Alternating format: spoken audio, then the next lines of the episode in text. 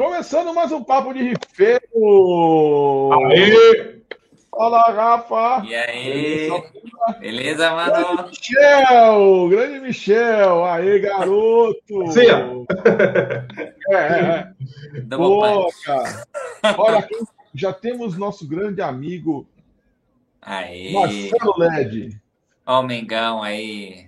Renato Gaúcho. Derrubaram o mito. Não, derrubaram o mito. O mito se, se, se derrubou. Olha como é que eu. Eu aposto que o Marcelo tá, tá, tá, tá triste porque derrubaram o mito. Tá nada. Olá, olá, grande Léo. Boa noite, Doninei. Fala, Inês. Boa O Léo noite. já chegou com o Us versus Den aí? Hã? O Léo É, chegou. o Léo já mandou. E aí, curtiu, Léo? Curtiu? Sapatada. novo do Ancestral. Que Foda. aliás, que aliás, o Rafa, ele, ele, ele pensa que ele me engana. Ele recebeu a música antes. Tirei no que dia. ele- Eu, eu sei que você tirou no dia, né? Mas eu, pensei, eu falei pros caras, falei assim, não, não vale porque ele, eu já mandei a música pro Rafa antes, ele teve tempo de tirar, né? Foi que nem a do Iron Maiden. Ah, mas, mas mas a do Iron ali, pelo amor de Deus, né? Tava Mano. óbvio demais. né? O, o que eu sofri pra a paletada, tensa, hein? Porque É eu, que você eu, não chegou no meio do solo. é, não eu peguei ali É, um daquele riffzinho. É. Mas mesmo assim, pô, pra fazer o ciclo inteiro tocando forte, assim, que é o jeito que eu gosto, né? Voltei, eu voltei algumas vezes que eu falei, caramba, É, dá, dá uma, dá uma queimada gostosa ali, legal. Dá, dá. Não, mas é, é muito louco isso, né, cara? É, é- é assim, óbvio, que você faz o riff, você não vai ficar pensando se um dia alguém vai tirar, né? Não vai fazer isso. Mas, o, mas a base do solo é, é- são aquelas coisas que, que depois que alguém, alguém um dia tira uma música sua, você começa a imaginar que alguém um dia pode chegar a tirar aquela música, né? E aí você começa a fuder os caras. Tipo assim, não, olha, então, ó, tirei a música aqui. Então, olha, não é bem assim. Tipo a base Fire né? Hã? Tipo assim, o trabalho que eu tive para criar, eu quero que você tenha o dobro para tirar, né? Pra tirar, né? Tipo a base Boa. da Fight Fire with Fire, né? Todo mundo Exatamente. Não, aquilo ali, cada um, se você entrar em 10 canais do YouTube diferentes, cada um vai tocar de um jeito. É, é. Eu, não adianta você me perguntar, olha, toca devagar o que você faz no, na base da Fight Fire Fire. Eu falei, eu não sei. Só vai. eu não sei o que, que é. É um troço lá que, beleza, o. o, o vai todo mundo junto. Então, beleza. Então tá bom. É assim que funciona. Grande Muzenga! E aí, Michel, conta aí, cara. Se apresenta pra rapaziada aqui do Papo de Rifeiro. Opa, é claro. Boa noite, galera. Primeiramente, muito obrigado pela presença. Fiquei muito feliz com o convite. Olha, E que agradece. Muito legal estar aqui conversando com vocês, falando de riff de guitarra. Tem nada melhor para se conversar numa noite fria como essa aí. É, para quem não me Tá conhece, é, para quem não para quem não me conhece, meu nome é Michel Oliveira, eu sou guitarrista, produtor musical aqui em São Paulo, Zona Leste. E eu gosto muito de, de guitarra, tenho trabalho solo, tenho bandas. Minha área é mais o metal moderno e eu gosto muito, sou bastante entusiasta assim e tocador de guitarras de alcance estendido, né? Alcance estendido! Eu não, eu não conhecia essa expressão. Olha isso, que chama É, harpa. então. Essa daqui, por exemplo, é uma guitarra de nove cordas, feita pela Karasik Guitars. E é sobre isso que a gente vai conversar bastante, dentre outras coisas aí. Sejam muito bem-vindos e muito obrigado mais uma vez. Com certeza, cara, com certeza. Chegou o Maurão, o grande Mauro. É, cara, então, velho, é isso aí, Léo. Quanta corda, meu. E assim, eu vou contar uma história pessoal, né? É, o Michel fez uma collab comigo o ano passado, né? Só que ele tocando batera. Foi! E aí, cara, quando os caras falam assim, ó, então, vamos fazer um Ice de Earth? Vamos. Quem é o time? Aí o Caçoido falou, porra, sou eu, o Carito e o Michel. Eu, ah, beleza. Aí, porra, mandou os vídeos, o Michel tocando batera eletrônica, né? Ah, porra, legal. Puta, meu, fez as viradas igualzinha do disco. Legal pra caralho. Aí depois eu fui ver e falei assim, mano, O Michel toca guitarra, velho. E olha que toca pra caralho. Não, mano, eu tô com vergonha. Eu que fiz o solo daquela porra. Eu falei, não, devia só, sei lá. Para, ficou animal, ficou animal. Que som que vocês fizeram? Dark Foi Saga. A... Dark, Dark Saga. Saga. É, Clássico, é. né? E, porra, e ficou legal pra... e, e assim, o, o, o Leandro Cassoilo, né, que ele, ele que cantou, né? É. Eu ficava assim, assim, puta, eu que queria cantar essa música, meu. Eu, por mim, eu nem tocava guitarra, não, eu cantava só, mas tudo bem, vai, vou, falar, vou falar não pro Cassoilo, tô louco. Quem sou eu? Quem sou eu para me meter a besta de querer cantar? Aí eu fiz, eu gravei a voz só para ter o prazer de poder gravar a voz daquela música, né? É. Mas ficou para mim. Ficou, eu só mandei para os caras lá, falei assim, ó, ó, isso aqui é só para eu me divertir, tá? Depois o Caçoeiro falou, depois a voz ficou legal para caralho. Ficou. Depois eu, eu fui ver, eu falei, caralho, mano, olha o que o Michel toca, velho, vai se fuder. ele nem bater ele é. que isso, que isso. Eu tive o prazer de mixar também essa collab e eu recebi as, as linhas de guitarra do Alexandre aí, tava alinhadíssima aí, mau som, mau gosto, bom gosto para timbre aí, da hora. É, então eu, eu te mandei, eu te mandei as, as, as, guitarras processadas já, né? Sim, você mandou processado e mandou limpo, é. eu mixei ambas, misturei Pô. tudo. É verdade. Pô, é verdade. E o que o Gabriel falou aqui é verdade também. E canta pra caralho também. Pô, valeu, valeu. Você também é canta verdade. pra caramba. É, dou minhas cacetadas. Eu grito mais ou menos na nota que é a música e tá tudo certo. e, cara, e, e meu, e, e, fala para nós dos seus projetos aí, né? Você falou que está com, com, com, um trabalho solo, né? Além das bandas, que é banda pra caralho também, né? Isso, eu tenho o meu trabalho solo, né? Que, que é o primeiro trabalho que eu, que eu dei início, desde molecão, desde os meus 18 anos ali, onde eu tive acesso à minha primeira guitarra de sete cordas, eu comecei a gravar minhas coisas, né? E daí para frente eu tive acesso a alguns projetos também, assim, né? Eu, sou guitarrista e, e, vocalista da banda Judas Volta, que é uma banda de, de alternative metal, assim, mais dentro do cenário do, do metal cristão mesmo. Também tem um projeto de metal moderno, industrial, assim, que é o Code 37, que é onde eu trabalho mais com as guitarras de alcance estendido, né? Uh, também tem um trabalho que está em atividade agora com mestre da guitarra Sidney Carvalho, que se chama Seven Alter, que é um projeto de, de prog, e a gente mistura guitarras de nove cordas com guitarra de sete cordas, que é uma praia dele. Uhum. E por aí a gente vai, cara. Tem outros trabalhos Só cara aí. ruim, né? Putz, cara, é. Só cara ruim. Confesso para você que é, é, é, uma responsabilidade tocar do lado do Sidney, cara. O que eu tenho de idade, ele tem de guitarra, cara. É impressionante tocando. Mas isso é do caralho, né, meu? Isso é, é do caralho. saudável, né? É uma é um satisfação. Cara... Não, e outra, é um cara que já está estabelecido, é uma referência para guitarra brasileira, né? Uhum. E, e, o cara, meu, e, e, e o legal é que não, é um tipo do, do cara que não parou no tempo. Exato. Né? Ele tem, ele tem a, a veia guitarrística dele, que é aquela coisa mais do, da época do shred, uma, com um pouquinho daquela época dos anos 90, do Fusion ali, Greg Howe, Scott Henderson mas ele é um cara que ele gosta muito de ouvir música, ele sempre está ouvindo coisa nova e sempre está antenado, bem, bem legal, cara. Bem bacana fazer esse tempo com ele. E é muito louco, né, cara? Porque é o que você falou, é o que tem, o cara tem de guitarra, tem quase de idade. E, e eu sei que tem muito guitarrista brasileiro que realmente está juntando, porque o que a gente brinca entre os amigos, assim, fala, cara, eu não sei o que, que tem na água dessa molecada, que a gente chama molecada porque, meu, eu já tô com 48. E aí eu vi assim, falei, meu, para alguém chegar no nível tal, o cara tinha que ter assistido aquele Rock Discipline umas 200 mil vezes. É, o cara tinha que ter pego os vídeos do, do, do, Paul Gilbert, do Petrucci, da puta que pariu, e é. meu, sentado e estudado oito horas por dia, e não sei o que. Cara, cada vez mais a gente tá vendo os caras que começaram a tocar guitarra há dois anos engolindo os caras que estão aí há 30. É. Entendeu? Isso é verdade.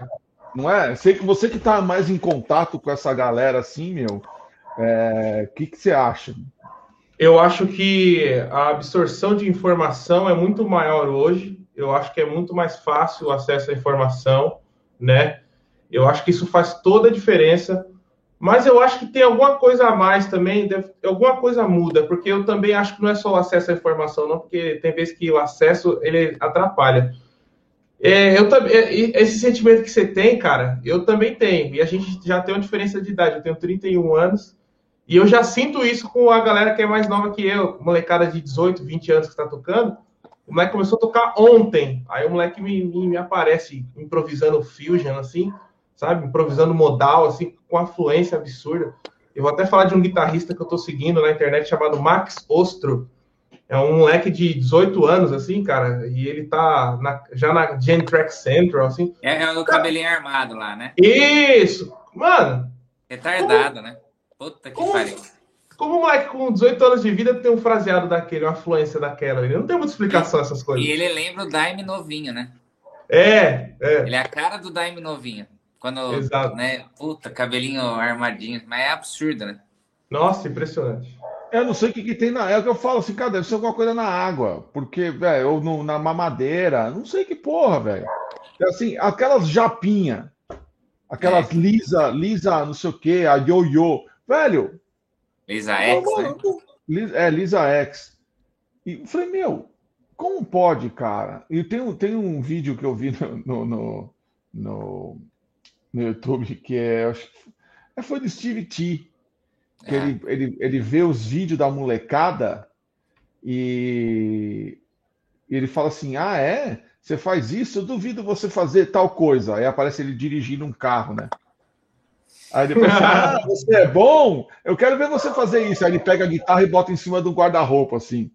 Tipo assim, o desafio é esse aqui. Eu quero ver você botar. Cara, porque, velho, ele fala assim: Meu, como é que pode um moleque de cinco anos tocar o que ele está tocando, sendo que muita gente demora mais do que cinco anos para tocar o que esse moleque está tocando. É, é, é, é, meio, é meio bizarro mesmo, assim. E eu, eu gosto muito de batera, eu sigo muito canais de batera, bateristas, e o negócio é absurdo. Esses dias eu vi um moleque de, acho que nove anos, tocando Bleed do Meshuga, cara, que é um dos plays de batera mais insanos que tem. E o moleque não conseguia nem sentar na bateria direita e. Que, que, que é isso, velho? Eu não tirei na guitarra, o moleque já tirou na, na bateria com 9 anos. Muito louco. É, meu, o bagulho é surreal, cara. É muito surreal, assim. E, e eu. Processador eu, eu, é é, é, é os caras já vêm com o i7, é, é, vem com o i7 instalado e nós estamos com o Lentium ainda, meu. É, 486. Eu tô com o 486 instalado ainda. Eu tô com o Celeron cansado aqui. Cara, porque, velho, é assim, eu, óbvio que a gente tem aquele lance do. Vai, é, são as gerações, né? As gerações são muito diferentes uma da outra. Então, por exemplo, no meu tempo, para eu tirar uma música, eu tinha que colocar um disco e, meu, e ficar com aquela porra, aquela agulha. Anda e volta. Nossa anda e senhora. Volta, anda e volta, anda e volta. Pô, depois tem a geração do CD, você dá o pause. É, dá foi mais a minha. Vai voltada e pá, e tira de novo. Ah, ainda teve a outra na minha, que tinha uma, uma um macete que era para você tocar. Isso era do caralho. Para você tocar devagar, o que, que você fazia? Pegava o, o. No tape deck, mudava a voltagem para 220 e ligava, e aí ele rodava, como ele é 110, ele, Olha. ele rodava mais devagar, entendeu? Aí você fazia os bagulhos mais. Caramba! Eu não sabia disso, é, não, cara. É, cara. Era o jeito. Era o jeito para você entender a coisa devagar, só, era só desse jeito, não tinha outra coisa a fazer. Daí hoje vai no YouTube lá, velocidade de reprodução. Tu... Não, e outra, começa assim, vai no YouTube. É, é. Quer dizer, vai no YouTube. Eu, eu, vi um, eu vi um negócio, um vídeo hoje, tem um japa. Ele é, ele é, eu não vou lembrar o nome dele, mas é um meio mestiço, assim. O cara tira uma porrada de, de, de riffs do Metallica, né? O cara meio que especializado em tocar coisas do Metallica. E ele falou a verdade. Esse vídeo eu cliquei lá para ver ele falou assim: o, o book do Injustice for All é o pior book de transcrição de música que já foi feito na história, porque tá tudo errado. E Nossa. ele tinha razão. Eu falei, filha da puta, alguém falou a mesma coisa que eu achei lá atrás, quando eu peguei pela primeira vez aquela porra. Eu falei assim: meu, tá tudo errado, cara, nem parece com a música. Então, quer dizer, a gente tinha que recorrer a, a, a coisas que hoje vendo. Era o que meu, tinha, né? Era o que tinha, cara. Ou você aprendia errado e, e ou não sei o que. Boa noite, Gabi. É isso aí, Lucas. É, mano. É, não é fácil, não, cara. É faraó. É isso aí, Vini. É faraó mesmo. Então, meu. Mas eu acho que é isso que você falou. É o YouTube. É a fonte de informação que ela é absurda. E eu vou dar um outro exemplo. Tá aqui em cima de mim agora assistindo televisão. Meu sobrinho Guilherme ganhou um violão e do pai dele e, mexo, de repente começou com aquelas, né, musiquinha, qualquer nota é, e tal. Mano, um belo dia eu tô aqui, ele trouxe o violão para cá e começou a tocar Tears in Heaven. Eu falei, ô, oh, que porra é essa? Foi que você deu a guitarra, né? Não, é, depois eu dei a guitarra para ele, né? E ele, aí só que assim, tem uma outra coisa, quando o cara não tem o, a parada no sangue mesmo, que é aquela coisa de querer ser guitarrista, o que, que, ele faz? E aí eu brinquei com ele. Hoje ele, eu estava aqui trabalhando e eu vi ele tocando um monte de coisa. Aí ele tocou Unforgiven, aí ele tocou Nothing Else Matters, aí ele tocou Stairway to Heaven e tal. Aí o que, que eu fiz? Eu vim aqui, catei o meu violão e subi lá para tocar com ele. Só que qual que é o problema? Só tira o começo, não tira a música inteira. É meio que assim, é tanta informação é. Que ele não tem a paciência de pegar aquele troço e ir até o fim com ela. Exato, isso, isso é complicado, cara. Entendeu? Não tem a paciência de falar assim, não, eu vou tirar essa música. Aí o que eu brinquei com ele? Falei, porra, que merda é essa? Você vai, você vai só para cagar a goma, né? Sua namorada tá aqui, você não precisa mais cagar a goma para ninguém. Entendeu? Só que você vai levar o seu violão para falar assim, eu sei tocar. Ah, então tá bom, vamos cantar junto. Ah, não, então é que essa parte eu não tirei, só tirei o começo. Eu falei, ah, vai merda, né? vai merda, né? Porra. Pode crer. Qual que, é, que, que adianta? Você tem que. Você vai tocar pros outros. Não, ó, ó, só sei o começo de 20 músicas. Não, não, pega três e vai do começo até o fim, porra. Né? Ó, Aprender uma música do começo até o final, tirar solo, tirar intro, tentar copiar o timbre é um baita aprendizado, cara. Com certeza, com certeza. É, é, que assim, hoje, hoje realmente a rapaziada vai muito lá no, no, no, fundo do fundo do fundo do fundo que você falou, de tirar ó, tirar a música, depois você tira o solo, depois você tira o timbre, aí você chega nesse nível de detalhe, né? Que para nós tirar uma música, tirar uma música. Acabou. Eu não vou. Agora eu já sei tocar essa música. Agora, com um lance de YouTube, Instagram, Facebook, o caralho, você tem que mostrar não só que você sabe tocar aquela música, mas você que você consegue reproduzir fielmente o que o artista fez. É. se debruça sobre aquilo, entendeu? E você vai no, num lugar onde realmente antigamente não se faz, não se ia, né? Então, mas, mas ao mesmo tempo eu vejo o, o orgânico cada vez mais pulado, né? Então a pessoa tem tanta essa pressão de tirar fielmente, então grava, edita, e não é mesmo uma pessoa tocando, né? É uma pessoa maquiada, a execução dela, acertando vários errinhos para soar o melhor possível para ela não ser, não ganhar um dislike. Isso faz é, mal. Não... Isso aí. Né? E, é. e, e esquece mesmo da pessoa raspando o dedo na corda, né? Não estamos falando de tocar notas erradas, né? mas uma pessoa, um ser humano mesmo tocando, né? É. é. uma execução de um cover de uma pessoa que gosta de tocar aquela música, não que ela tem que fazer aquele som perfeito, né? Me, me é incomoda. Álbum, né?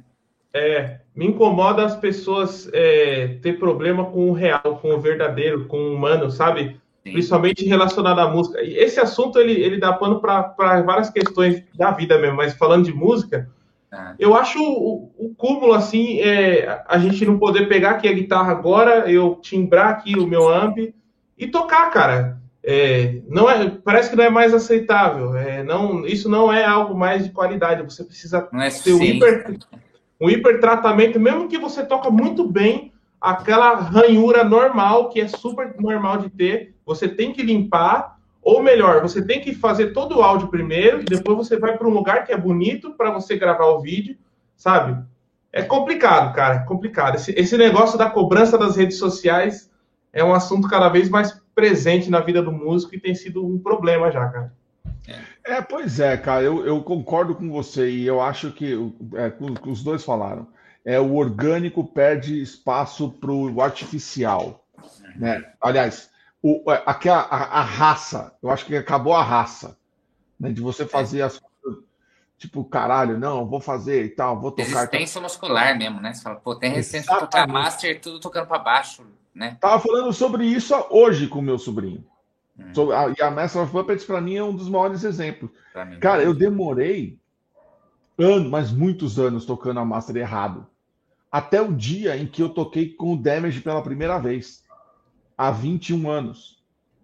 E que eu tocava com palhetadas para cima e para baixo, porque eu nunca tinha entrado num nível de detalhe de que era só para baixo. Na hora que eu estava tocando com a banda, suou mal. Mas eu fui descobrir isso Okay. Ouvindo a banda inteira tocando, falei assim: opa, tem alguém errado aqui, tem alguém. Ah, porra, errado sou eu. Caralho, como assim? E aí eu melhorei o meu jeito de tocar. Imagina o seguinte: eu já tocava há mais de 10 anos, sei lá, 15 anos. Até a hora que eu comecei a, a me, me, me, juntar com outras pessoas e eu vi que eu estava errado, eu falei, cara, não, não posso não, eu tenho que melhorar porque esses caras são bons.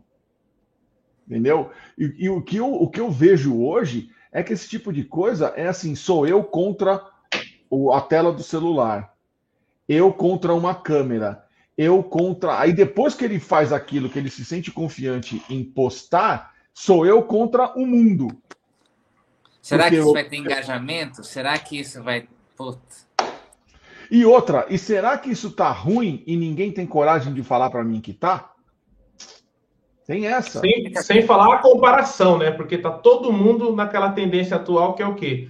Eu sento num lugar bonito, faço um vídeo de 32 segundos, tocando um negócio que eu nunca tocaria na vida real normalmente, porque eu preciso brilhar nesse tempo e fazer meu Reels e viralizar, entendeu? Assim, uhum. cara, é assim, eu, tudo bem, eu acho que a, ah, cada um tem que fazer sua arte como quiser fazer. Mas eu, eu, eu ainda sou um cara que eu, eu, eu gosto de fazer disco, sabe? Eu, eu lanço meu single porque eu quero que as pessoas ouçam o meu disco. Eu não quero ficar lançando 50 singles durante o ano, sabe? Eu gosto de. Eu penso num conceito para um trabalho que as pessoas perguntem sobre o que, que eu estou falando nesse disco, nesse trabalho, é, sabe? Essas coisas assim. E eu sinto que isso está se perdendo. E o que está acontecendo hoje é você ir lá no Instagram, fazer um vídeo que é válido, eu também faço, mas é só isso. E, e por incrível que pareça, as empresas de guitarra estão fechando com endorses só porque fazem isso, que às vezes os caras nem têm disco, mas estão se dando bem fazendo isso. Eu não acho nenhum problema, mas eu, eu tenho dificuldade, por exemplo, que nem eu, eu vivo da música, mas eu não sei se, eu, se é isso que eu gostaria de fazer na minha vida hoje, tá ligado? Se, é, se eu me sentiria realizado nisso, sabe? É. é. eu acho que é exatamente o que você falou. É o que é importante para cada um. E, e, o que é muito louco, mas muito louco mesmo, é o, ju, o julgamento das pessoas de falar assim, porque se você for conversar com especialistas de, de marketing digital uhum. ou marketing musical, o cara vai falar assim: não grava um disco inteiro, não. Ninguém mais ouve disco. Nossa, primeira coisa. Não é? Você é fala a assim, primeira coisa. Para que você vai gravar um, um, disco com 10 músicas? Grava um EP.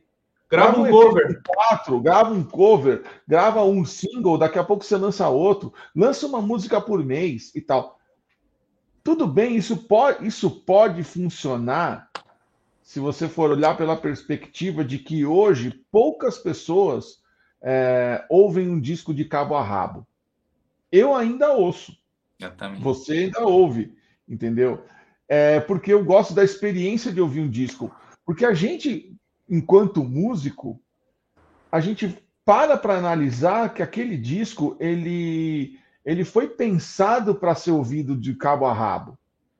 Né? Quando você vai montar um, um set list de um disco, quando você vai juntar as músicas, você fala assim, cara, eu tenho que colocar essas músicas numa ordem que ela seja interessante para quem está ouvindo.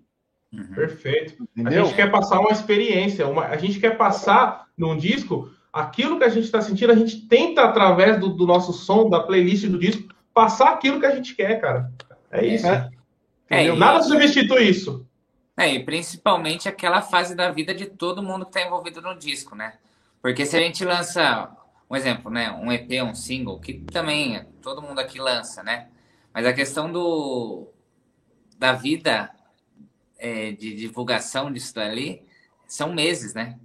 Então, um, um, disco que você vai ter um intervalo de anos ali, então, o quanto que o disco, a, as músicas não tem que amadurecer e o ser humano por trás, né, da, do, de cada instrumento não tem que amadurecer para fazer aquela música, né? E acaba sendo o reflexo de, do, do que você está sentindo, de quem você é ali, né?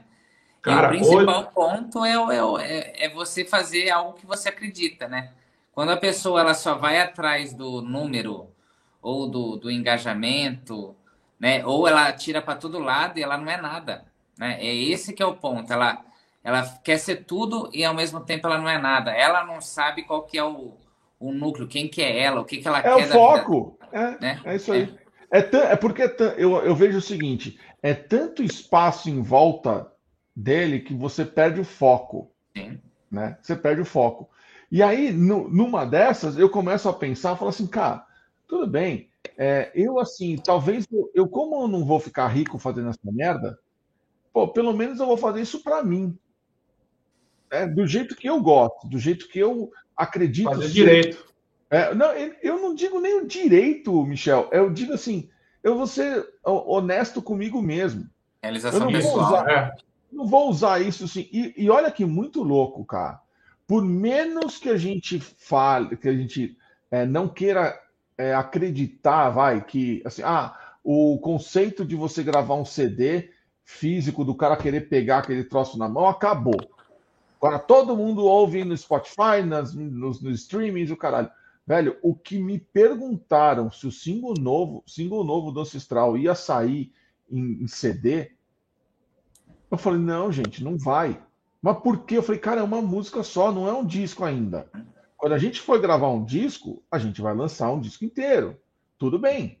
Agora, uma música só, ah, não, porque eu quero colecionar, eu quero ter. Eu falei, então, infelizmente esse aqui você não vai ter, você vai ouvir só ali, né? Mas já foi uma outra, já foi um passo além da gente ter feito um clipe, que aí eu acho sim que é válido.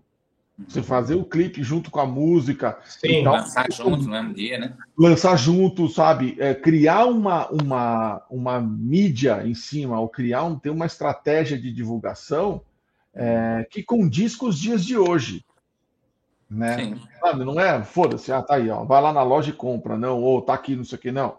A gente fez o negócio, ó, porra, estreia meia-noite, porque é meia-noite de sexta-feira que começa a rolar as, as playlists. Aí você vai olhar as estatísticas. Pô, a maioria das pessoas ouviu a música porque chegou naquela playlist radar de novidades dele na sexta-feira. Entendeu? Então você começa a se ligar no, no, no, no de como funciona o mecanismo. Fala, né? E o clipe? Ah, não, o clipe nós vamos lançar às 10 horas da manhã, porque todo mundo já levantou, já tá, começou a trabalhar, ou já tá com o computador ligado, e não sei o quê. Blá, blá, blá. E, ó, e à noite nós vamos fazer uma live para falar sobre a repercussão que teve. Conversamos com o Rodrigo, conversamos com o Kaique e tal. Só que tudo isso é assim: se eu não achasse que isso fosse válido, ou eu não achasse que isso fosse é, batesse, né, casasse com, com o meu pensamento sobre como lançar uma música hoje, com certeza eu não faria. É, e tem aquele lance também que, assim, isso aí você entende como parte do processo, entendeu? Como no passado existiam outros processos também que eram também trabalhosos e tal. O problema é quando rola uma dependência disso, assim. Eu, eu acho que está existindo uma tendência hoje que é a seguinte, o cara lança um single, Aí o single acontece. Por quê? Porque ele colocou lá no One RPM, sei lá, qualquer plataforma lá de distribuição e entrou na playlist X. Nossa, deu super certo. A galera tá acessando. Eu estou aqui com os meus algoritmos aqui no meu computador, na minha cara aqui. Está dando super certo. Ah, já passou quatro semanas. Salve, Fábio. Já passou quatro semanas que eu lancei o meu single. Meu Deus, meus números estão caindo. O que, que eu vou fazer agora? Agora eu vou ter que fazer outro single, outro clipe, outra capa, outra divulgação. Então, o que eu estou vendo é que o consumo está cada vez mais apressado, o conteúdo está sendo engolido sem ser mastigado, e eu acho que arte não é assim que funciona, sinceramente, entendeu? Perfeito, e cara. Perfeito. isso está frustrando um monte de músico, cara. Por que, que tá tendo um monte de guitarrista, um monte de músico falando, pô, eu vou dar um tempo de rede social, pô, não sei o quê? Porque a gente não foi. Cara, o que a gente faz não é feito para produzir e agora, daqui um mês eu farei outra. Eu não sei se eu vou fazer uma música. Eu fiz uma música hoje, eu não sei se daqui um mês eu vou conseguir fazer uma música tão legal quanto essa. Entendeu? Às vezes eu faço, às vezes eu não vou conseguir também lançar essa música, fazer uma capa, fazer um clipe a nível e tal. E aí os números começam a cair, é o cara, sabe? E aí vira um, uma máquina, cara. E aí eu não começa a perder o prazer, cara, de fazer. É, vira, vira obrigação, cara. Quando vira obrigação, Putz, velho. mano. Aí é. ferrou, cara. Não, é o que ah, você falou. O cara vira obrigação para né? estudar. Né? Vira, cara, vira, vira, perde, perde a graça, entendeu?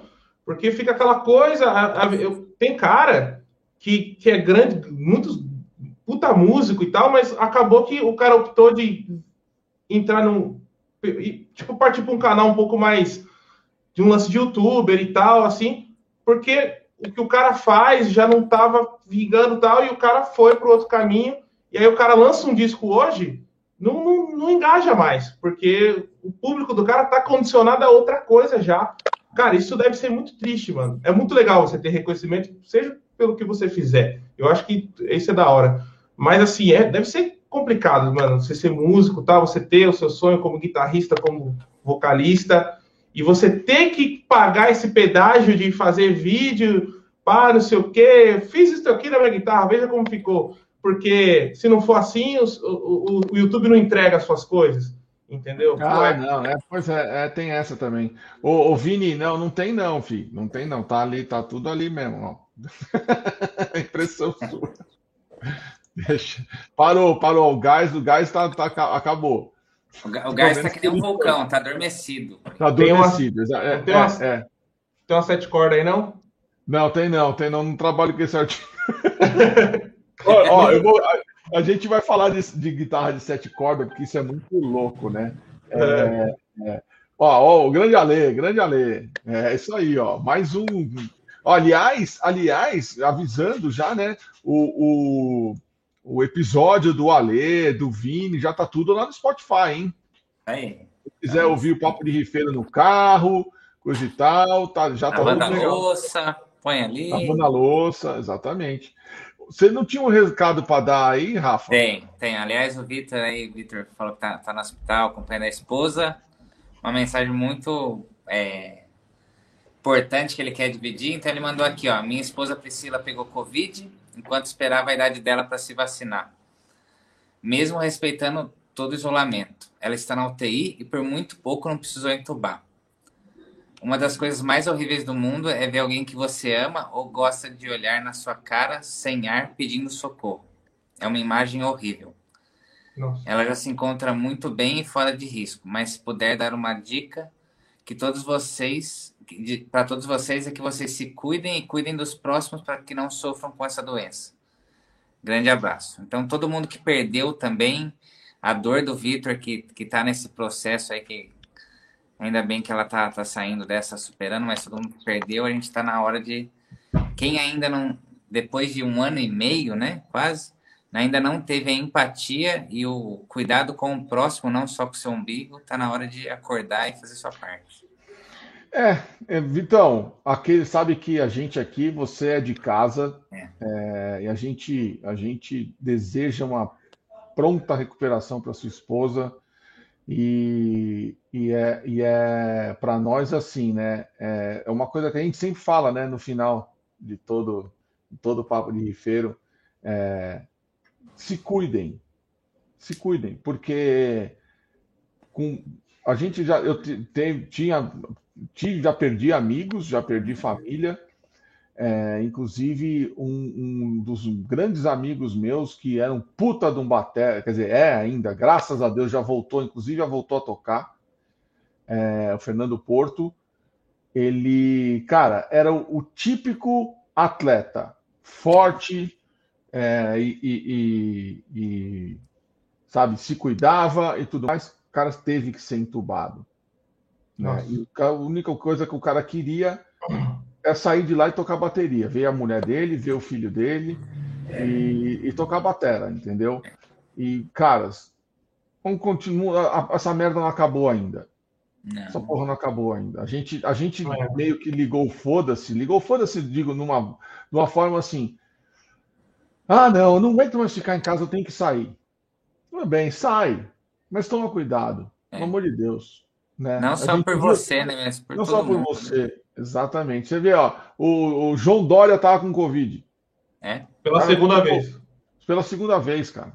Quer dizer, não é porque o cara é governador que o cara tá imune a essa porra. É. Né? Então, é. assim, é mais uma, uma dica e a gente realmente, porque você é de casa, a gente espera mesmo que sua mulher se recupere e saia dessa e vocês vão. Nós vamos dar risada junto depois. É, é. é que bom aí, melhoras aí para a esposa dele. Vitor é um dos grandes irmãos do metal, né? Nossa, e Com certeza, é, é isso aí. Que a música trouxe para nossa vida e a gente torce por ele, por todo mundo que está em volta dele, né? E, e a pessoa não achar que tomou vacina que ela não vai pegar, né? Então isso aí é... De novo, assim, é, é, aquela coisa assim, a gente usa o papo de rifeiro também para tentar conscientizar quem oh. ainda não percebeu. É, entenda uma coisa, e aí não, a, a, questão política ela, ela, ela tem que invadir esse espaço, infelizmente, porque a gente tem que combater aquilo que está errado, não importa de que lado ele esteja. Não existe vacina que vá deixar você imune ao Covid. Caralho. Não é isso. A vacina vai impedir que você morra. Como, né? Como, Como qualquer outra. Não é que você vai encostar, o cara, um cara com Covid vai cuspir num corrimão, você vai encostar e limpar o olho que você não vai pegar porque você tomou a vacina. Não, você vai pegar. Do jeito que você pegar, você né? vai transmitir. Só que isso vai impedir que você morra. Entendeu? É isso. Ponto final. Vamos, não vamos escolher que vacina tomar, vamos tomar a primeira que derem lá, entendeu? Porque, cara, até isso, até isso, né? Tem amigos meus que estavam relatando que na, na fila da vacina, o cara perguntava Sim. que vacina é? Coronavac, ah, não quero, vira as costas e ir embora. tomar, né? Você vê. Ela esperando a, a idade para tomar. A pessoa que tá louca para tomar qualquer vacina hoje está com a família extremamente preocupada. Quer dizer, vai sair dessa, a gente tem certeza, no hospital só esperando para chegar e tomar a vacina, chegar a vez dela e passar por esse momento terrível. Então, é. va valeu aí, Michel, pelo a gente trazer esse assunto aqui que. Eu acho é super fácil, válido. Mas Concordo é com tudo que vocês falaram aí.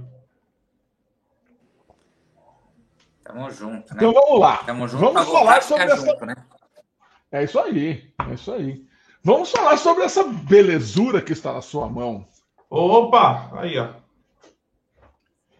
Cara, é muito louco. Eu, eu, eu, eu, eu até acho que a, a, a, marca que faz essa guitarra começou a se seguir no Instagram hoje também. É muito louco, cara.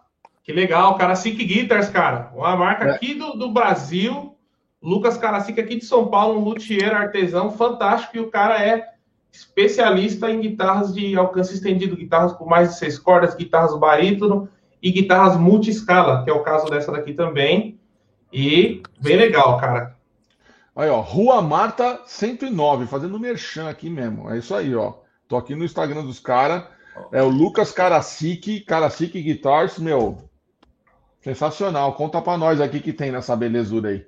Vamos lá, essa aqui é uma Karasik Tupan, nove cordas, né? É uma guitarra de multiscala. É, o que é uma guitarra multiscala? Uma guitarra que ela tem duas escalas, uma, uma escala mais curta aqui e uma escala mais longa em cima, para que ajuste melhor essa tensão quando a gente baixa a afinação, né? A gente precisa de tensões maiores, etc. Certo? Uh, e aí, essa guitarra ela tem a escala de 26,5 embaixo e 28 em cima. Por isso que ela tem esse traste que a gente chama de funnel, que é um traste em leque, assim. Ela vem com captadores EMG, né? Esse aqui é o MG909 da MG, tenho a honra de ser endorse MG aí. E essa guitarra, a frente dela é toda de embuia e a traseira é toda de mogno, certo?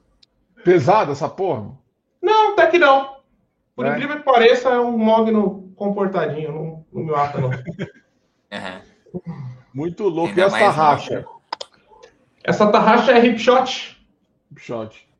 E a ponte também. Hipshot com esse, individuais. Esse cap aí, esse cap aí vai para os leigo besta igual eu, assim, tipo, é o 81 de 9 cordas, ou ele tem alguma outra coisa? Não, é, é na verdade é aquela linha 707 de 7 hum. cordas, que foi continuado para 8 cordas, 808, e agora 909. Na verdade, esse aqui é o 909X, que é uma atualização com um pouco é um captador ativo que permite você ter um pouco mais de resposta de dinâmica, o Red Room é diferente, essas coisas, uhum. né? Por exemplo, para clean é, é, uma guitarra que já está me servindo muito, até com os ativos também, que é uma coisa que eu me incomodava um pouco, né? Que legal. Entendi. Legal demais, cara. É, eu, acho legal. impressionado aqui, velho. Eu, eu acho legal também explicar sobre o braço em leque, né? Que é dúvida uhum. de, uma galera, o porquê que uma guita é em leque, né? Por que, que as guitas. Isso. Eu acho é, que é então... é bacana você mais que ninguém explicar isso aí. Legal. O, o que que acontece, né? Quando a gente tem uma guitarra com a escala padrão, que é 25,5, é, essa guitarra ela foi feita para até certo ponto de afinação. Claro que você pode afinar em dó em si, só que você vai precisar de uma tensão de corda cada vez mais forte, assim, né? 0,13, 0,12 quando você aumenta a sua escala, uma guitarra 26,5, 27, uma guitarra de 28, que são a gente chama de guitarras barítono, você tem como colocar um, uma tensão de corda menor, porque essa tensão se compensa na escala mais longa. Então, por isso que a gente faz isso aqui. Porque o que, que acontece? Quando a gente tem uma, uma escala muito longa, a gente tem tensão melhor nos graves, porém nos agudos acaba ficando um pouco mais duro, né? Então, a, a, a guitarra multi-escala, ela tem o melhor dos dois mundos, né? Que é uma escala menor aqui e uma mais alongada em cima. E aí você tem toda essa correção aí para ter uma melhor tensão e não perder o conforto aqui. Por exemplo, essa guitarra está com 0,9 de 7 cordas, a oitava corda é uma corda 0,80 e a nona corda é uma corda 100. É a corda de baixo. De baixo. Exatamente duas cordas de baixo e dá até para ver pela. Caralho! Muito louco. Olha, né? meu, eu, tenho que, eu tenho que destacar isso aqui. Grande Márcio Sanches.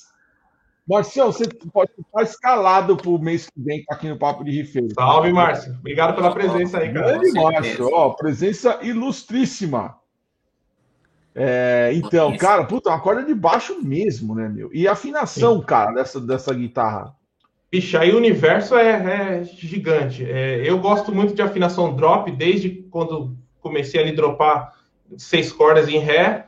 Sete cordas já dropei lá, sempre gostei. Oito cordas, drop em Mi, porque a guitarra é, de oito cordas é afinada em Fá sustenido. E a guitarra de nove cordas é afinada em Dó sustenido. Então, eu faço um drop de Si. Eu tenho um Cisão do baixo aqui na nona corda. Nossa. É sinistro, mano. A pergunta é, é do Mauro.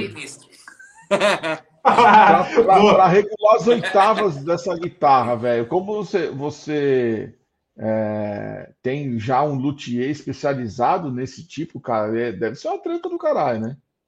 Então, é, o Lucas. Grande, ele é... Ó, ó, ó, pera, ó, ó. Marcelo, nós vamos se falar. Você vai, eu quero você aqui nessa porra. Vamos lá, e aí? Da hora.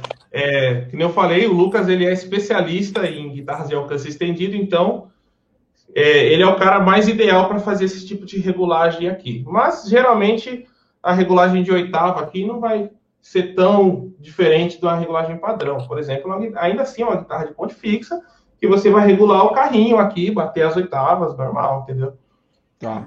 É, então, porque o que eu fiquei pensando se não tem alguma diferença é, por as, as por a, a, vai, a casa tá meio para cá assim, se não tem diferença de oitava na décima segunda, ou se tem alguma coisa específica assim. não, por, não porque a oitava vai ser, é, por exemplo, ela começa a 26 e termina a 28. Esse tá. processo está todo alinhado via cálculo até chegar em 28. Então, essa curvatura dos trastes segue esse cálculo da escala. Né? Exatamente. O, o, o, mais do que a regulagem todo, o projeto disso daqui eu acho genial, tá ligado?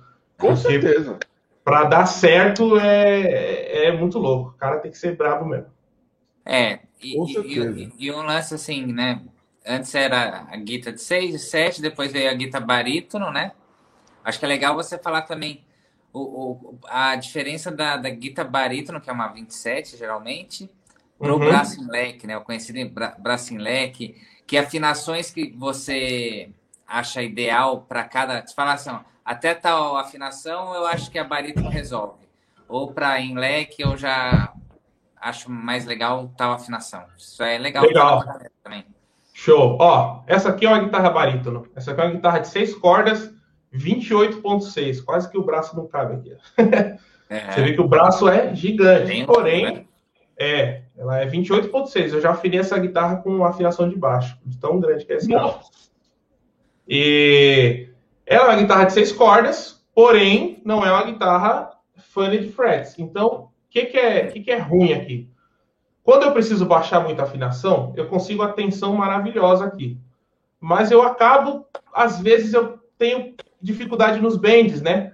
Porque quanto maior a escala, mais tensionadas as cordas ficam. Uhum. Então, existe a multiscala para que não aconteça isso, entendeu? Mas ainda assim, eu gosto pra caramba de guitarra barítono, além de eu achar esse visu meio parecido com baixo, assim, da hora, tá ligado? e é, eu acho legal também. São, são mundos diferentes, né? Mas, assim, por exemplo, o Code 37 é um, é um trabalho bem de bem técnico, assim, então eu, eu preciso de guitarra muito escala, porque tem, tem bend pra caramba, tem solo, tem arpejo, tem sweep, tem riff, tem dump, tem tapping. Então, uma guitarra muito escala é muito mais apropriada. Mas né? Geralmente. Isso, exato. Geralmente eu toco essa guitarra quando eu vou fazer uma gig que eu tô tocando e cantando, que eu não tenho que me preocupar em olhar para nove cordas e tocar e cantar, e mas eu ainda preciso de uma afinação muito baixa. Então são, são mundos diferentes, tá ligado? Ó, o pequeno Padawan, é, acho que é pertinente. Eu sempre ouvi de quem usa multiscale que é tipo a pílula vermelha da guitarra. Quando você usa, você não quer voltar a guitarra normal, né? É isso aí, não. É, cara, assim, a, a, quando eu peguei de primeira essa guitarra aqui, eu, eu tive esse choque mesmo, assim, falei, caramba, mano, é, um, é uma pegada diferente. É, esse ajuste da tensão é muito importante para a gente tocar assim. Mas depois de um tempo também você fala, pô, mas beleza, mano, guitarra. Pegou o jeito. A, fam a famosa guitarra padrãozão também, 25,5, pegar e tocar também de boa, assim. Você só, você só vai ter momentos para ambas, que nem eu te falei, assim. Eu tenho guitarra de sete cordas 25,5, tenho guitarras 27, guitarras com mais, com menos, muita escala. Cada momento eu, eu uso uma, assim, aí você vai achando o caminho para cada uma, né? É muito louco que isso é a ferramenta, né? É. Meu, é, é uma ferramenta porque hoje, hoje, vai, eu, eu, eu vou ser sincero, eu, um, um, dos caras que eu, e eu tenho visto muitos vídeos dele no próprio Instagram dele é o Mosca, né? Que é o do, do, que é o Vitalizo, né? Que tá no Odeon. Sim. Aliás, Odeon, meu, a banda que eu viciei. Bom demais. Música é sensacional. Depois de ter conversado né, com, com o André aqui no, no Papo de Rifeiro, cara, puta, eu achei sensacional. Eles lançaram um single agora, Gasoline, que é bem legal.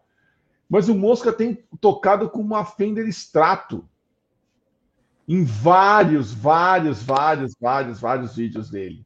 Né? Que era um cara que, que Dava né? Legator, né? Rebentava no. no, no é, é, é, Ele tem essa Legator que é uma multiscale, etc e tal. De repente eu olhei e falei, velho, olha o que o cara tá fazendo numa extratinho. Você vê como é que a cabeça vira ao contrário, né? Sim. Nossa, mano, olha, o cara esmerilha numa guitarra normal. Ela não, não soubesse, não, não tivesse aprendido a tocar numa guitarra normal, né? Com certeza ele começou na guitarra exatamente daquele jeito. É, né? O cara começou a tocar naquela porra. De repente ele mudou para uma. Deve é. ter, obviamente, se encontrado para fazer aquele tipo de som que é com afinações muito baixas, né? Sete uhum. cordas, etc e tal. Pouquíssimo drive. Uhum. Pouquíssimo drive. Bem tight mesmo. tight, limpo pra caralho. Aí de repente fica estranho ver o cara tocar numa, numa guitarra normal.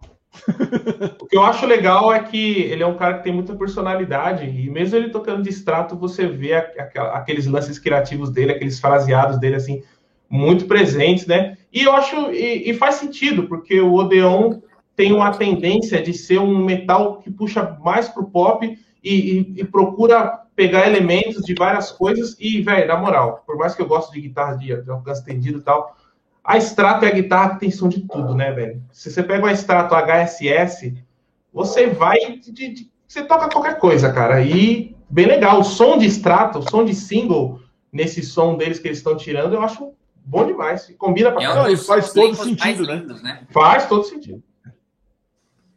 É som muito foda, lindo. cara. E, e, é, e, é, legal, é legal isso porque. É, até porque ele virou meio que uma referência, né, para muita gente do jazz brasileira e tudo mais, que é assim, ó, oh, bacana, você não precisa ter uma multiscale para fazer o que eu faço. É. Né? Você não tem, assim, não fica se pegando no equipamento ou se fudendo para ter uma guitarra, porque você acha que você só vai conseguir tocar isso que eu toco numa guitarra muito específica como o Alligator ou como sabe? Essas, essas outras muito doidas. A Solar agora lançou, né? Lançou. Lançou então, é a mais recente, né? Né? Porra, não, filho, se, você tiver um extratinho aí, vai também. Tranquilamente. Você só precisa ter bom gosto para criar, você só precisa saber é. criar. Não é a guitarra que vai criar para você, nem fudendo. É Eu acho que o, o investimento de tempo e dinheiro que às vezes o músico coloca em ter o equipamento X ele tem que investir em isso tudo mesmo, cara, e pegar a guitarra. E eu acho que falta, falta o cara ter prazer de ficar com a guitarra aí, ó. Pô, eu, eu demorei muito para ter um amplificador em casa, né? E eu lembro que, que eu estudei muito com a guitarra desligada, cara. E tudo bem, tá ligado? Até hoje tenho minhas coisas aqui, de vez em quando eu tô sentado na sala e tô lá, tem, tem, tem, tem porque acostumou e eu acho que falta, falta um pouco disso hoje. Assim, a gente está falando sobre esse negócio de da galera pegar e tocar e tudo muito rápido e tal, assim, porque tá tudo já na cara, tá assim, a videoaula mostrando como que toca a música, a, a tab tocando já com o timbre da guitarra, tudo assim. E eu, eu, eu me preocupo um pouco do, da questão do ouvido, sabia? O que, que vocês assim, acham sobre esse lance? Assim, de... Eu acho que cada vez o ouvido está sendo mais deixado de lado e no meu caso, foi um fator que fez toda a diferença para mim, cara. Eu, eu sou um cara que tem que tirar muita coisa de ouvido, voltando a música 100 vezes até acertar onde era. E sei lá, como que o cara estuda ouvido hoje? Não precisa. Cara, você, sabe, você sabe que muito louco hoje, coincidentemente, o Andréas postou, o Dante postou um vídeo do Andréas falando pro, pro Instagram da Jackson, vocês viram? É, do primeiro som que ele tocou, né? Primeiro som que ele tocou. É. Primeiro som que ele. Primeiro riff que ele aprendeu na vida. É, é. Aí eu fui assistir, né? Logo acordei, a primeira coisa que eu vi foi isso. Cara, fui ver a primeira música que ele aprendeu a tocar foi a Grinder do Judas. Né? Quando eu vi a, quando eu ouvi ele falando aquilo, eu falei, velho, eu não acredito, mano. Aí eu até postei e ele repostou, vocês viram? É, eu, eu fiz um story. Tocaram, né? É, ele repostou hoje. Cara, nós tocamos a Grinder no barquinho. Eu, Paulo Anhaia, ele, Paul Bostaff e o Ripper Owens. Nossa, que animal. E assim, você acha que um dia eu tinha, eu tinha parado para tirar a Grinder? Nunca. Mas por quê? Mano, de tanto ouvir a porra do disco, tanto ouvir a música, na hora que eu olhei para ele, eu vi que ele começava a vir lá, Ó, parece que a música desceu, fez um download automático em mim e, eu, e nós tocamos. E assim, olha a responsa. Não é tocar com os brother no estúdio, mequetrefe, sem ninguém olhando. Não, é tocar com o batera de Slayer, com o vocal do Judas e com o guitarra do Sepultura. É, é. E foi. E foi. Foi. Tem, é. tem os vídeos dessa porra no YouTube. É então, isso. você falou, Michel, tem total razão, cara. É o ouvido. É o assim, ah, pedir arrego de vez em quando é bom. Você, às vezes você está querendo tirar uma música, você fala, meu, não estou entendendo essa parte. Puta, sei lá, vai lá no Songster, é, vai no YouTube e dá uma olhada. Puta, ah, beleza, ok, tá aqui. Puta, alguém tirou. Aí você bate o olho e você fala: Não, esse maluco também tá tocando errado. Quantas é, vezes? É. O problema não é o cara ter acesso a, a, várias formas de aprender. O problema é o cara pular fases importantes, tá ligado? Mas, é... mas tá isso tocando errado, você tem que saber mais ou menos, você tem que estar tá educado a sua percepção. Você falar, não, isso aqui não tá. Porque um monte de gente aprende o errado do cara, né? Então a internet é. trouxe essa, essa facilidade do, do conhecimento mais rápido, ao mesmo tempo não tem um filtro, né? Que qualquer um, qualquer um posta, né? Sim. Então tem. É aquela tem história do Wiki, Wikipedia, né? O Wikipedia é o, é o grande exemplo disso daí. Tem um, tem aquele no, na Loudwire e ah. tem uma, um, um quadro chamado Factor Fiction, que o cara pega o artista e, e, e cata todos os dados que estão lá no Wikipedia e pergunta direto pro cara. Oh, é verdade? Isso aqui o cara não, é mito. É, não, isso aí é, não é. Não, não é. Foi assim, mas não é bem assim. É, tal jeito. Então, quer dizer, o Wikipedia mesmo que ele vai servir como fonte de informação, mas ela não é uma fonte de informação oficial, em que você vê o cara que, que foi ele que escreveu, foi lá, não, deixa eu escrever uma autobiografia minha aqui no Wikipedia. Não, aquilo ali é um monte de gente colocando coisas ali, e, meu, tem, pode ter coisa que é verdade, pode ter coisa que é mentira. E o YouTube é a mesma coisa. Ah, eu quero. Eu, eu acabei de tirar essa música, eu preciso postar para os meus amigos verem. Uhum. Porra, vai lá e posta. Aí o cara tá, puta, tá tocando errado. Aí vai um cara que, tá, que sabe tocar, que tem um bom ouvido, mas ele tem a dúvida de uma parte da música. Puta, vou procurar no YouTube. De repente você bate o olho, ah, achei um cara. Aí você vai ver e fala, filha da puta, tá tudo errado. Aí você perde tempo procurando no lugar errado de um cara que num dia nem tá lá. Ou tira do cara errado. Não, e outra, e outra, tem, é, ainda tira do cara errado. Mas assim, enquanto as pessoas não, eles não estão mais preocupadas em fazer o certo, que é isso que o Michel falou, treinar o ouvido. O cara está mais preocupado em postar para os outros verem do que ele, ele melhorar no, no, na, na percepção, ou escrever um riff para ele. Não, não, eu quero aparecer, eu tenho que postar isso aqui, nem que esteja uma cagada. É foda, cara. Isso aqui é, é a, impressão que eu tenho é que, assim, eu falo como é, dou aula tal, né? É que alguns alunos querem aprender a tocar músicas, não querem aprender a tocar guitarra, assim. Entende o que eu quero dizer? Porque a guitarra, mano, é um universo gigante, cara. Você, você senta para falar de guitarra, você fala de tanta coisa. E a galera, às vezes o aluno me procura, pô, eu quero aprender a tocar porque eu quero tocar essa música.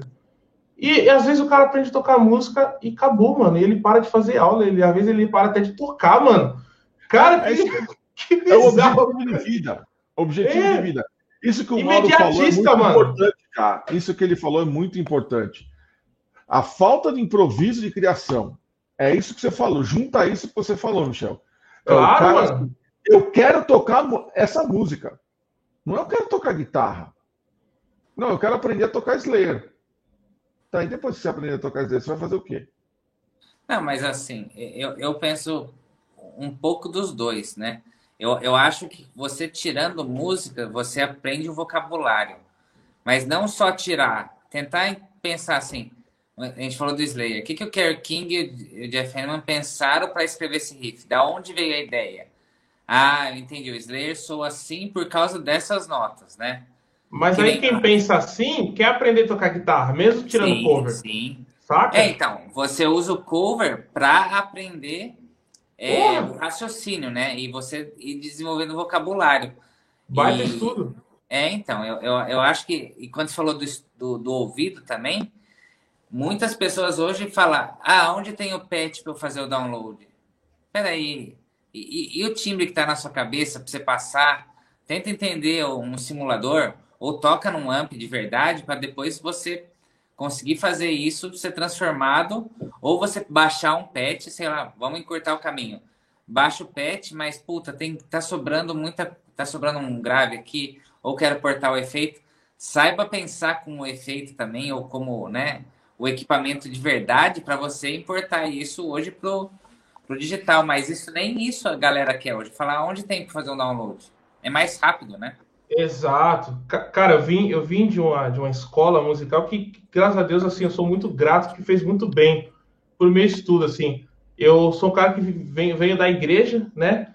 E eu comecei a tocar na igreja com 10 anos de idade, tá ligado? E chegava na igreja com violão, com 10, 11 anos, é assim, pelo menos na minha, é, você tá lá na frente, você tem que tocar o que aparecer para tocar. Se vem o irmão, o irmão Jacó de 70 anos, que vai tocar um hino lá de 1963 que você não conhece, você vai ouvir a melodia vocal e você tem que harmonizar. Ou chega a irmãzinha tal que falou, ó, vou tocar o hino tal, você ouve lá na sua casa e você tira e chega assim. Então, assim, eu, eu, eu me dei de frente com várias situações que eu tive que trabalhar o meu ouvido. E 70% do meu aprendizado musical foi daí. E aí, daí para frente, eu me interessei, me apaixonei pela guitarra, pelo instrumento e tal. E comecei a estudar música, estudar harmonia, improvisação, modos gregos e tal. Porque eu queria aprender a tocar guitarra, tá ligado? Eu queria aprender a compor, queria gravar disco, queria ter banda. É o pacote completo, né? É, e. É o pacote completo. E aí eu, eu sempre converso isso com os meus alunos, com outros amigos, assim, que nem a gente está conversando aqui agora, que às vezes eu, eu, eu, entro nesse dilema com alguns alunos assim mais novos, de 15, 16 anos, que eu falo, mas é aí, você vai aprender a tocar essa música tal, e é, eu quero tocar ela tal. Aí talvez eu faça um vídeo. Aí e acabou, mano. É um negócio. Mas é um mundo imediatista. É um mundo que as pessoas colocam a mensagem do, da, do WhatsApp da mãe, assim, ó, no rápido, para ver rápido o que ela quer dizer, sabe? É um bagulho. É foda, velho. Puta, mano. É uma é, mas é verdade, Se a gente cara. for pensar assim, né? É muito preocupante, mano. É, mas é mesmo, é mesmo. E assim, só que assim, ao mesmo tempo, é, eu acho que no final das contas, é, existe sim uma seleção natural, né? O que é bom, ele vai ter uma longevidade. Né? As pessoas que fazem a coisa é, para durar, não seja. É assim, porque esse moleque, ele vai fazer. Mano, daqui a pouco ele vai crescer e, bicho, para ele não, não tem significado nenhum. Mas, é, e outra, a guitarra também, ele, ele, é, ela escolhe que, quem que vai, Sim. Vai, né, né, ela escolhe quem é que vai ser o cara com quem ela vai andar pro resto da vida. Às vezes o cara entra lá para tirar a música tal, porque ele quer mostrar para a menininha, e aí esse é o cara que está 15 anos tocando porque se apaixonou pelo instrumento. Isso aí também acontece. E tem professores que professores, músicos, artistas que despertam muito isso, né? Eu, na, na minha infância, na minha adolescência, não, não, tive condição de ter aula de guitarra tal, né? E da família humilde e tal. E o que me inspirava eram os músicos que eu, que eu gostava de ouvir. Eu gostava muito do Petrucci, depois eu comecei a gostar muito de Fear Factory. E esses caras que me inspiravam, revista de guitarra, via as matérias, e aí no final você tinha a música lá para você tirar do cara tal. E começou a ser a ferramenta motivadora. Por isso que eu acho que o universo da guitarra, assim, quando a gente fala sobre ensino, você tem que trazer isso para a aula, para o aluno, para o moleque, porque não tem como o cara não gostar. Se o cara entra porque quer aprender a tocar uma música, quer aprender tal coisa, e ele conhece o mundo da guitarra assim, é dificilmente o cara sai. É, é um bichinho, é um bichinho que na hora que pica, velho, você só sorte, ele, ele, vai te levar à falência. Exato. Você, você vai se fuder muito, você vai gastar muito dinheiro com isso, mas assim, é, eu, eu não costumo. Meu, meu amigo Carlão, Carlos Chiarone, da Animal Records, ele, costuma, ele tem uma frase que eu discordo um pouco dele, mas eu, eu consigo entender aonde ele quer chegar. Ele fala assim: nós do rock somos muito mais felizes. eu sou muito mais feliz que os outros, entendeu? Porque a gente gosta de umas bandas que são muito melhor do que a de vocês. Tipo, vai dissertar. eu falei assim, não, Carlão. Você não vai falar isso para um cara que gosta de pagode. O cara é feliz também ouvindo aquele som. Você não vai falar para o cara que gosta, que gosta de sertanejo. Porque ele vai lá no Villa Country e ele vai achar que ele é feliz pra caralho. E ao mesmo tempo ele vai olhar para você e falar assim: nossa, cadê a felicidade daqueles caras que estão se batendo ali no meio daquela roda? Mas a gente está feliz também, entendeu? Principalmente quem está olhando tudo isso, seja do sertanejo, seja do samba, seja do rock, de cima do palco. Então eu costumo dizer assim: não, vocês que estão aí embaixo, vocês podem ser felizes Mas nós que estamos lá em cima, nós somos muito mais. Entendeu? É, e, se a gente tá, e se a gente tá lá em cima, um dia a gente esteve embaixo querendo estar tá lá em cima. Querendo estar tá lá em cima. Exato. Essa é a grande diferença. Eu falei assim, não é o estilo musical que vai dizer o quanto o cara é feliz. É, o fato de você estar fazendo música, não importa para quem, é, a partir do momento que ela é. seja do seu coração, você esteja fazendo aquilo com honestidade, você vai ser muito mais feliz do que aquela galera que você está deixando feliz. Sim. Eu acho que a música ela motiva a felicidade por várias situações. O que o, que o, o brother falou que eu acho interessante, assim, que, que faz até um certo sentido, é que o que eu sinto aqui no rock e no metal, o, a gente curte o som pela vibe sonora, por toda, sabe assim? E às vezes, assim, e tudo bem, cara, o cara ir num show de sertanejo por causa que tem todo o ambiente, tem todo um clima tal também é felicidade. Não tem beleza. Se aquilo faz o cara feliz, da hora. O que eu sinto que quando a pessoa vai num show de rock é que é realmente o som de guitarra, o som de batera e tal. Mano, o músico fã de rock de metal, o cara começa até a se atentar em questões técnicas. O cara começa a entender de guitarra, de batera tal, porque todo o, o, o lance chama atenção, né? É verdade. E aí acaba dando essa impressão que o músico de rock é mais apaixonado, porque ele acaba se interessando por todas essas questões, né? Do, do ele se aprofunda mais. Isso, talvez o, seja isso. É, na verdade, o, o, fã de rock, de uma maneira geral, ele se aprofunda mais e ele é mais passional em relação às bandas que ele gosta. É. Né? É isso que você falou. Clubista, o cara vai. Né? Ah, é clubista, é clubista mesmo. Uhum. Né? É, perfeito. Meu pequeno padawan falou a verdade. A diferença entre viver e curtir a música. A gente vive a música. Exato. É. Né? E é perfeito, é exatamente essa colocação. E, e, e, e, o Carlão costumava dizer o seguinte: ele fala assim, cara, quando a gente está num show da nossa banda favorita, aí ele fala assim: você pode pegar o Alê no show do Metallica, eu no show do Eclipse. Meu, pode aparecer a Ellen Roche pelada na sua frente, dançando, você vai falar assim: caralho, não dá pra você esperar para acabar o Isso é hora? Isso é hora, meu. Tomar no cu, porra. Sai da, sai da frente, cacete. Falou, meu, não, você não tá ali para pegar a mulher, você não tá ali para entrar na zona. Cara, você tá num, num, numa. É uma famosa catarse. Quando você tá vendo a sua banda favorita, você tá ali, você fala assim, cara, não existe mais nada aqui. Durante essa, o duas horas, uma hora e meia, é, a minha relação não é com o mundo, não é com nada. É, é, é aqui. Eu e os quatro que estão ali em cima do palco. Ou dos cinco, enfim. E ao mesmo é, tempo, todo mundo em volta cria uma vibe única e todo mundo. Quantas pessoas ficaram amigos de outras num show, assim? Porque tem essa coisa de dividir o momento, né? E é um negócio que, que faz a diferença até pro, pro, pra galera é, que tá no palco. Aí, né? Sim, exatamente sim, isso, cara. Exatamente. E aí a gente acaba levando é, para de novo para o começo da, da, do nosso papo, né?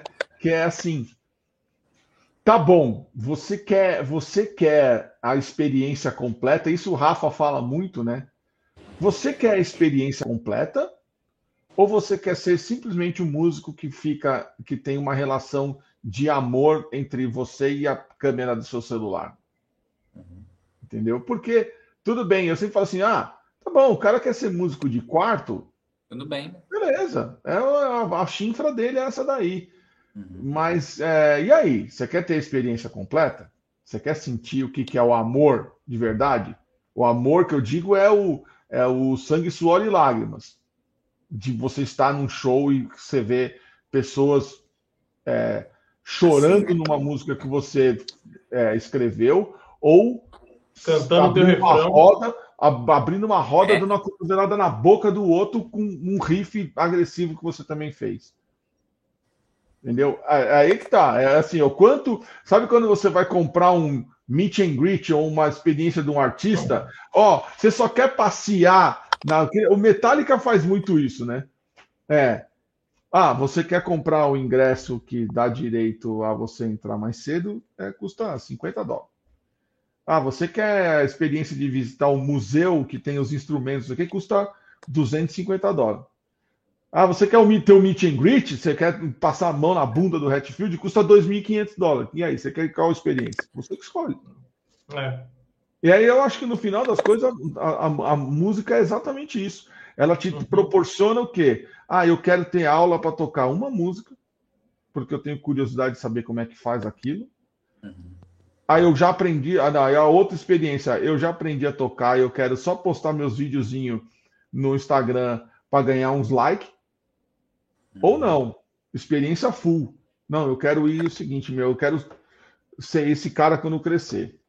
Eu quero ir para o palco, eu quero ir para a estrada, eu quero me fuder, eu quero comer comida ruim, eu quero ficar semana sem dormir, eu quero não sei o quê, blá, blá, blá, blá, blá, blá, mas eu quero sentir no final de cada show é, o calor humano das pessoas e o carinho que eles têm para mim com a música que eu fiz. Acabou. Tá é um buffet. Você vai lá e se serve do que você quiser. E, e, e, não necessariamente a pessoa tem que querer viver de música, mas assim, o palco ensina muito. Então, uhum. a pessoa que está aprendendo, ela tem que passar um, um perrengue saudável ali, de, um, de uma, algo que não está legal no palco, ou aquela montagem na correria, num festival. E conforme você vai fazendo mais, melhor, menos você vai dando chance para certos erros, que é aquele negócio do erro amador, né? Então, por que, que é o erro amador? Porque a pessoa não passou e você repetir erro, ela se torna burrice, né? Então é Sim. é importante você passar por, por experiências que às vezes não tá nem em você o erro, mas é um problema técnico. Como você vai levar? Você vai transparecer isso para o público? Você vai conseguir levar isso numa boa? Você vai improvisar se alguém da sua banda for abduzido? Né? E, e, isso não é o ensaio. O ensaio é, é uma parte também. Mas quando você tem pessoas olhando, seja um, seja cem, seja mil, olhando assim, e tem aquela pressão, que nem a pressãozinha do REC, né? Vai fazer uma gravação, trava. Então, se gravar também é um exercício. Fazer uma live também é um exercício. Postar um vídeo também é um exercício. Só que o, o, o, grande questionamento é por que não experimentar um pouco de tudo e falar gostei ou não gostei? O experimentar é saudável, né? É o nível é parte do processo. É, é, é, é, é. isso aí. É isso aí. Ô, Rafa, tem pergunta aí? Temos. Então manda. Vamos lá. Pedro Dias, GTR. Quais problemas você passa em questão de mixagem por usar uma guitarra tão grave? Todos. é, falando assim a real, os, eu tive problemas no início porque a minha referência era a referência de todo mundo que é guitarra padrão, guitarra metal e tal, e eu simplesmente transferi o mesmo timbre para guitarra de sete cordas, guitarra de oito cordas e Antigamente a gente tinha essa, essa, essa lenda que som de guitarra de sete cordas tinha que ter aquele gravão, entendeu? E não é, né? A guitarra já tem o grave, você tem que correr disso, né? É e, exato. Então a minha dificuldade era realmente chegar nesse som, nesse timbre mais tight de guitarra de sete cordas e tal. E o que me ajudou foi realmente é, ir atrás de referências, né? É, no começo, assim, referências que foram muito importantes para mim foi o Dino Casares. Sou muito fã de Fear eu acho o Dino genial. Eu sou muito fã de Meshuga. O Meshuga é uma banda, eu já falo assim que Meshuga já é uma ciência, porque o Meshuga influenciou a produção musical, influenciou a música moderna no geral, é, o mundo do digital, que é algo que eu gosto bastante. E eu fui buscando, cara, blog de guitarra e tal, e fui aprendendo qual era o processo, aprendi que você busca lá, você consegue segurar um pouquinho, dar enxugadinha naquele grave indesejado, eh, qual que é o boost certo para usar, qual o amp ideal, qual frequência da equalização ali você corta, como tocar, né, qual a importância da mão ali de tocar firme com a guitarra. E aí foram esses problemas, mas aí fui resolvendo dessa forma aí. É, é legal. É verdade, o mindset é diferente, né, cara? É bom, é outro instrumento. Né? É diferente, cara. É diferente. É, mas você tocou em dois nomes aí que eu acho que, que, que, fizeram a roda girar diferente, né? Que é o Dino Casares, Sim. né? E o, e o Mexuga, né? O pessoal do Mexuga. São, são artistas que tem o antes e o depois deles, né? E é tão legal quando acontece isso, né? Exato, assim, cara, é, eu, eu acho é incrível, eu acho incrível a influência que o Meshuga tem hoje em 80% das bandas de metal moderno. É, sempre tem um embriãozinho do Meshuga ali. E eu acho animal, assim, eu acho uma banda fantástica. Eu gosto muito, eu escuto, cara, é, o Meshuga acho que é das poucas bandas que eu ouço do primeiro disco ao último disco, assim, tranquilo, não pulo nenhum, assim, porque é, é um cuidado com a arte que eles têm, assim, eles sempre são pesquisadores de timbre, de produção, a musicalidade, né? Eu sou muito fã do, fã do Frederick Tordendal, porque eu gosto muito de Fusion, e ele é muito fã do, do meu guitarrista predileto, que é o Alan Holdsworth, né? Que nos deixou aí em 2017 e tal. E essa influência do, do, do Fusion, polirritmia, e eu acho fantástico, né? E o Fear Factor, que eu acho que foi a banda que levantou a bandeira do metal moderno lá em 94, 95, lá e, e falou, ó, aqui, ó, segura, entendeu? Vem no bumbo com a palhetada. né? Nossa, isso é bom demais. O Demon of Factory, esse disco de 95, começando, né? A primeira, primeira faixa que já vem aquele pedal duplo, né? Nossa, aquilo ali é sangue demais, mano. Ah, e o Korn também, né, cara? Que teve uma importância gigantesca nessa fomentação das guitarras de alcance estendido também. Sim. Muito Razão. Bom. Tem uma pergunta muito legal aqui do Murilo. Ó. Qual o sonho na música que você quer realizar e qual já realizou? Legal. Um abraço para o Murilão. O Murilão é um grande guitarrista, parceiro meu aí, guitarrista também de sete cordas, professor. Conheço Bom, o trabalho dele. na mão dele, né? É, inclusive ele está com a cara. Ele tá com a cara sick headless de sete cordas aí. Olha, acho que o meu sonho hoje, é, é, assim, vou responder ao inverso, né? Quais sonhos eu já, realizei? O primeiro sonho que eu, que eu já realizei foi poder viver da música. Para mim é um grande privilégio, assim, é algo que eu agradeço a Deus todos os dias. Aí tenho o meu home studio aqui, trabalho com produção, dou aula, toco, tenho minhas bandas lá e tal, faço os meus trabalhos e isso para mim é bem legal. Realizei alguns sonhos que foi trabalhar com, com algumas empresas, tocar com, com alguns músicos que eu admiro, né? É, ter tocado no MGTV foi uma grande satisfação para mim, assim, uma grande honra tal.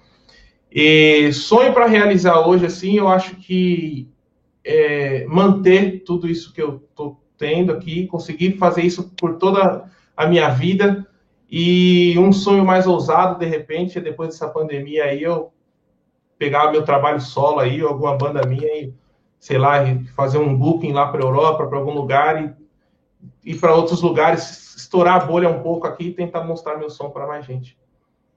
Do caralho, do caralho. Ó, tem outra pergunta do El aqui. Aliás, um abraço pro El aí do Souzeira, sensacional, hein? Ô, o Elzão é topzera. Elzão é gente boa demais, meu. É Conta aí como foi a experiência de fazer a TACAP e da Rustic. Ah, tá. Vou contar a história pra vocês. A, a, a Rustic tá aqui, ó. Peraí. O TACAP eu não vou conseguir pegar agora. Isso aqui é uma guitarra de nove cordas que eu construí na pandemia. Eu tava, ficando, eu tava ficando xarope aqui na pandemia, aqui, aí eu falei, eu preciso fazer alguma coisa da minha vida. Eu falei, eu vou tentar fazer uma guitarra. E só assistindo o YouTube, pegando dicas com os meus amigos, eu construí do zero. Eram dois pedaços Caralho. de pau mesmo, é, madeira de demolição, e eu construí essa guitarra aqui. Eu chamo ela de Rustic. Não sou luthier, não tenho intenção de ser luthier. Eu dei o nome de Rustic porque ela foi feita de uma forma rústica mesmo. E a experiência foi maravilhosa, foi muito trabalhoso, foi muito difícil, foi uma experiência de meses, só que fez muito bem para mim, assim, nesse tempo de pandemia. Eu trabalhava, eu ficava aqui moscando, pensando, assim, falei, não, vou fazer alguma coisa legal. E comecei a ver vídeo, cara. Comecei a ver vídeo, os caras tentando fazer, e dava certo, não dava certo. E foi uma experiência maravilhosa, cara. Eu falo para vocês que, assim, eu tenho muitas guitarras legais, tenho a Karasik, eu gosto muito do John Petrucci, eu tenho um amigo que aqui, mas até hoje nada equiparou do que eu fazer uma guitarra e eu sentar com a guitarra que eu fiz e tocar. Esse sentimento foi único, assim, me lembrou aquele sentimento antigo da gente tocar com a primeira guitarra, tirar a primeira música. Foi muito especial, cara, foi legal demais. Tem um monte de erro, não é uma guitarra muito bonita, mas ela afina, e para mim isso já é bastante. e a TACAP, que, que, é? um prato e fazer um prato. É. Ah, tá aqui, ó. Deixa eu ver se eu alcanço é. aqui, sem derrubar nada. Vai cozinhar o prato ou pegar um prato É. Derrubei o negócio ali, mas tá bem. O TACAP também eu construí, que é uma Travel Guitar de sete cordas, ó. Que louco, né? Isso aqui, ó, é peroba, sabe? Peroba de, É. de telhado, né? E aí, ó, um braço de sete cordas, uma ponte headless e MG, é claro. E aí, aqui, cara, sete cordas, com a guitarra travel. Quando eu vou sair, viajar e tal, coloco ela debaixo do braço e vambora. Funcional pra caramba. Que do caralho. Aí eu chamo de TACAP, né? Que qualquer coisa. O Apocalipse zumbi já sobrevive aí, já não. Já tá armado. Já era, Capitão Caverna aqui, ó. É, é, o, é o novo Negan. É. É, é. E isso aqui é mais um, um- um lance que eu gosto, é paralelo à música, um dos braços do- da música, da guitarra que eu gosto, eu gosto bastante de construção. Que nem eu falei, profissionalmente acho que eu nu- nunca seria luthier, é, não é o que eu quero, mas eu acho interessante, sabe? Botar a mão na massa, ver como é que é, errar mesmo, acertar. E tem sido muito bom, cara. Pretendo fazer outras guitarras futuramente. Muito louco. Aliás, em falar nisso, cara, eu descobri um canal recentemente. É, o de um Trash, maluco- Trash. Esse aí. Que Esse aí. canal foda, né? Mano do céu, sensacional. Pariu. Qual que é? Qual que é? Sensacional. É, Trash, tra- Trash. é Trash to Trash, que é, É, é. do lixo ao trash. Que E ele legal. pega, ele Sim. faz as puta, cara, é muito foda. Ó, e aí, assim, ele, ele- são poucas guitarras que esse cara pega é, de guitarras vagabundas, de, tipo, guitarra, qualquer nota que um cara tem, ele falou assim, meu, transforma essa porra aqui em outra coisa, Uhum. né? E, e eu achei, puta, assim, sensacional. Depois você dá uma olhada, eu te mando, É? Michel. O, o- Pô, o manda, link. cara, fiquei curioso.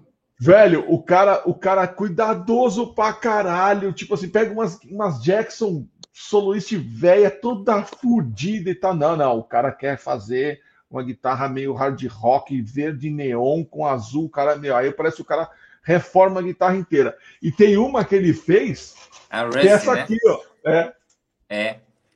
que é essa aqui, ó. Nossa! Foda. O cara pegou, ele pegou uma Gothic.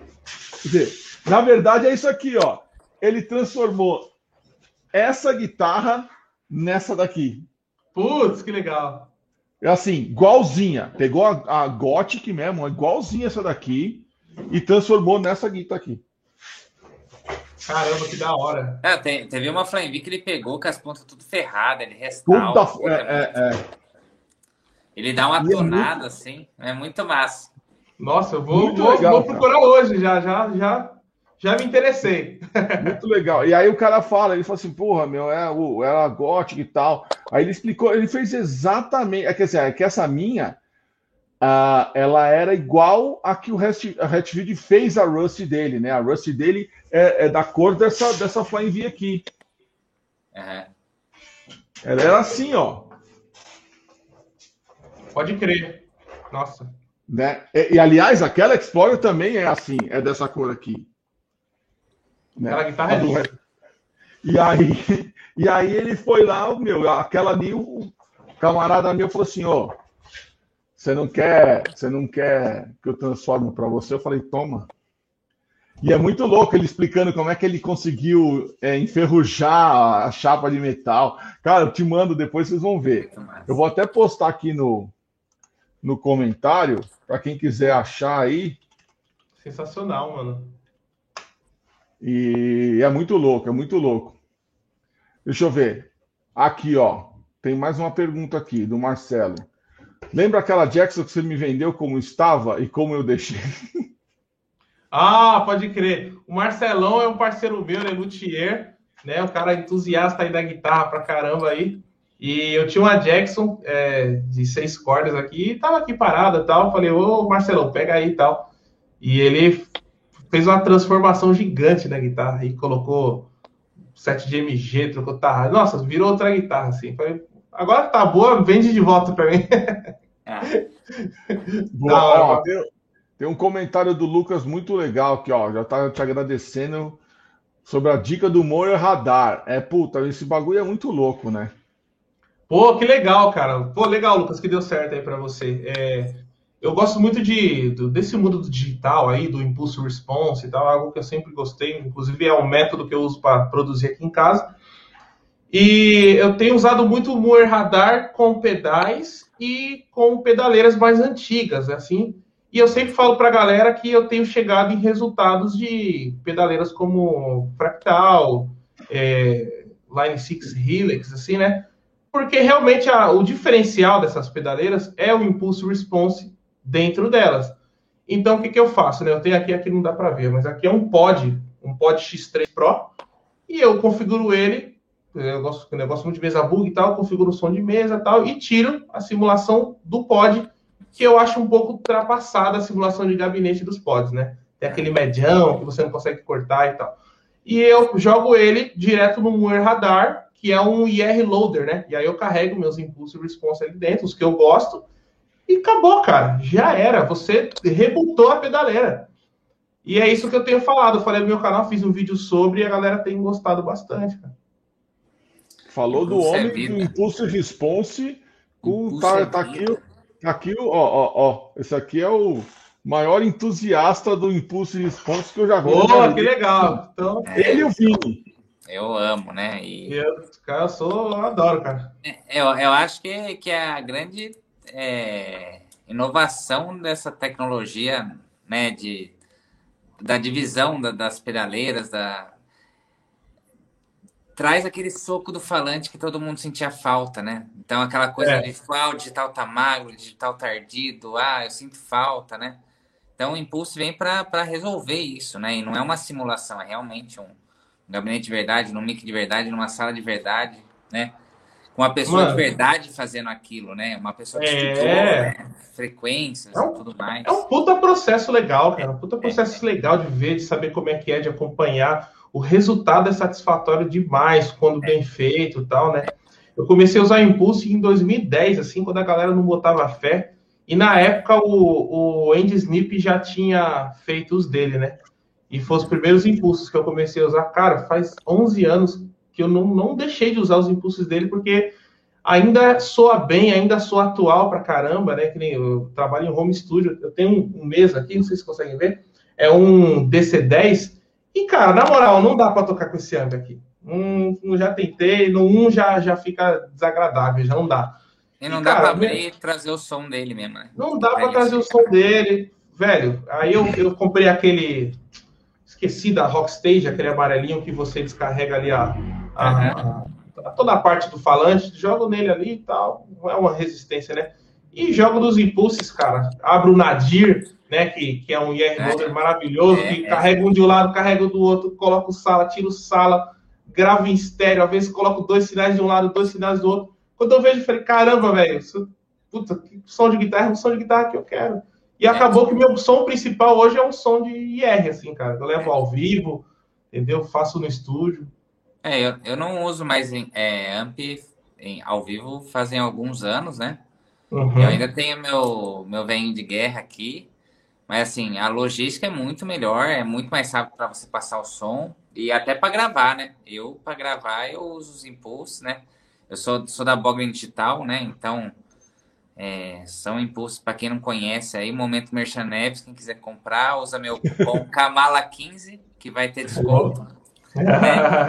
e, e agora lançaram os Drum Samples também, mas assim, é, eu fiz um vídeo também porque a galera imagina que é um negócio difícil de usar ou que tem que ter um equipo caro, né? Então, falar, ah, só tenho, tem que ter Helix, tem que ter fractal, tem que ter camper. Não, você pode pegar num plugin que aceita impulso externo. Se não aceitar, você carrega no Reverb, no próprio Reaper, entendeu? Então, tem várias formas de você utilizar. É claro que a qualidade do Impulse Loader faz a diferença, né? Para às vezes com um ao vivo, assim, para você uhum. não matar aquela qualidade. Mas é, é um investimento muito baixo pela diferença de qualidade que traz, né? Então, o que você oh. investe num pack de Impulse, você não compra nenhum mic quiçá, o, o conhecimento daquela pessoa que fez, que está fazendo aquilo há anos e sabe como chegar num resultado animal numa mix, né? Exatamente, exatamente. Eu acho que só vem para somar mesmo, né? O Lucas está vendendo uns parentes no Mercado Livre para comprar os impulsos da Bogner lá. Oh, da, da Borgner. Usa o cupom que não precisa vender o parente. Tá vendo? Aluga o parente. Vende entrega, sei lá. Boa, Marcelo. Vou, vou, pô, é mais um amigo em comum aí, grande Júnior. Gilberto Bressan. O Giba é meu, meu, meu irmão. Né? Giba é top, mano. Giba é da hora demais. O Giba, vocês têm ideia da minha relação com esse lazarento? Eu conheço o Giba há 31 anos. Nossa, minha idade. E, e ele nasceu no mesmo lugar, na mesma maternidade que eu, um dia depois. Olha! Literalmente, um dia depois. Eu saí e um vai da. Ficar eu, com a guitarra dos outros, né? Eu nasci. Hã? E um vai ficar com a guitarra do outro quem for primeiro. Exatamente. Eu e o Giba, nós temos um acordo é, de que quando, assim, quando eu morrer, é, ele pode vir aqui em casa escolher, né? Só a ESP, que eu acho que o, o Caio vai ficar com ela, a MX250, que aí é foda, aí ele tem que ficar na família, né? Mas aí ele pode escolher. Provavelmente ele vai levar aquela Ibanez verde lá, né? Que eu conhecendo o Giba do jeito que eu conheço, talvez ele leve a Ibanez verde. Porque as outras eu acho que ele já tem. Agora, o dia que ele morrer, a, a mulher dele, a Adriana, já sabe que a, a Charvel, a Predator branca dele já é minha. Já escolheu. Tá, tá, já tá em testamento, o caralho, isso aí. O Giba, o Giba é um desses caras que eu falo que, que vai, que vai a, a carregar a alça do caixão. Sabe? Tipo assim, o cara. E o detalhe que vocês não sabem. Ó, ó, ó, o Giba trocou o Trax pelo Frag. Não, não vai voltar mais, nunca mais, William. Eu sou tão, tão amigo do Giba, mas tão amigo do Giba, que eu tenho que olhar para a cara desse filho da puta todo dia, o dia inteiro, enquanto eu trabalho. Vocês querem ver?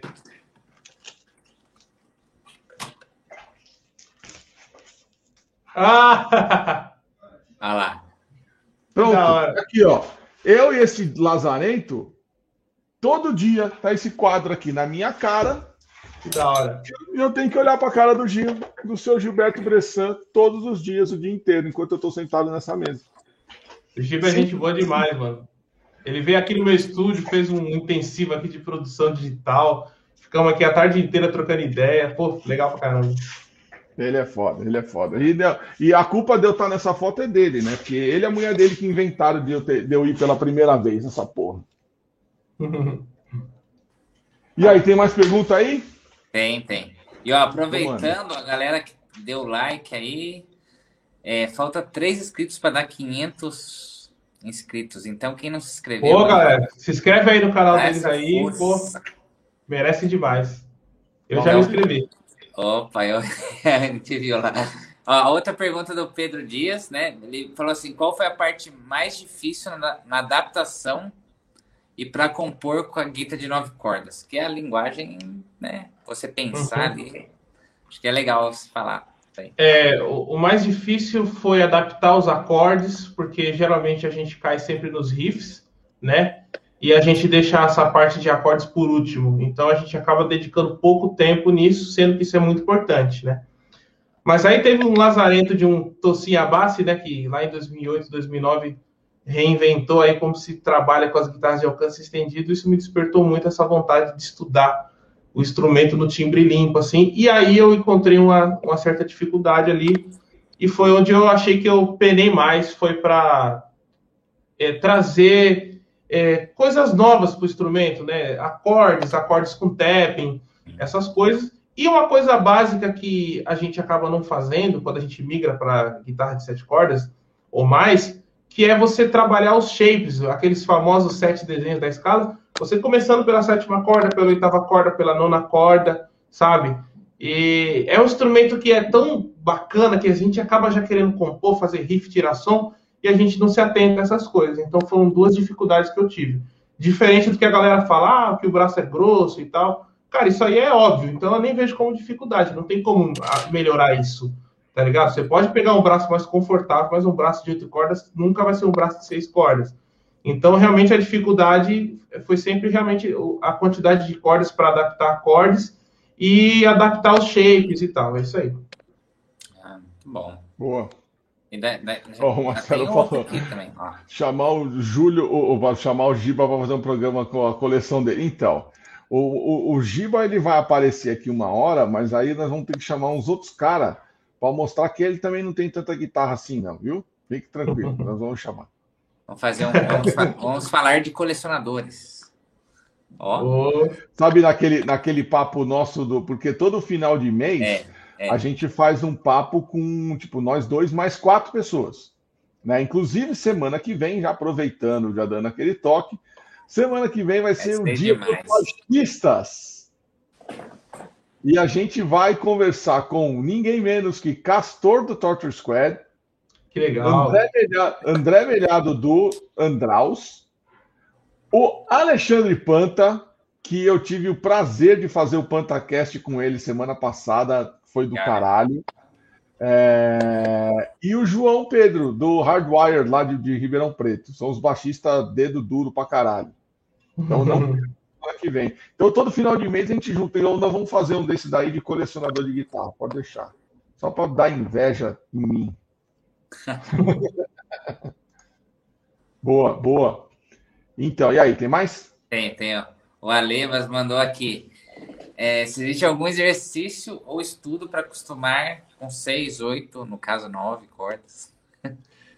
Existe, existe. É, geralmente eu passo alguns exercícios. Deixa eu, deixa eu pegar aqui uma. Pegar o TACAP mesmo. Quem sabe faz ao vivo. É. é. Acho que não vai sair som, mas dá para entender dá a lógica. Né? É. O que, que acontece, né? É, para a gente pegar fluência na, na sétima corda, por exemplo, aqui. Dá para ouvir o, o instalado aí, né? Oh. Uh, eu passo sempre pro, por exemplo, Si. Pega a escala de Si e toca de forma horizontal na sétima corda. Parece ridículo.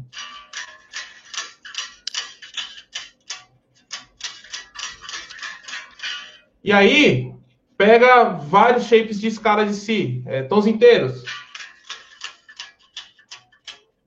Escala maior. Beleza. E aí, coloca mais uma corda. Escala de Si menor. Uhum. E vai indo. Pelo menos três modelos de escala. E aí, mano, começa a trazer a parte rítmica aí, né?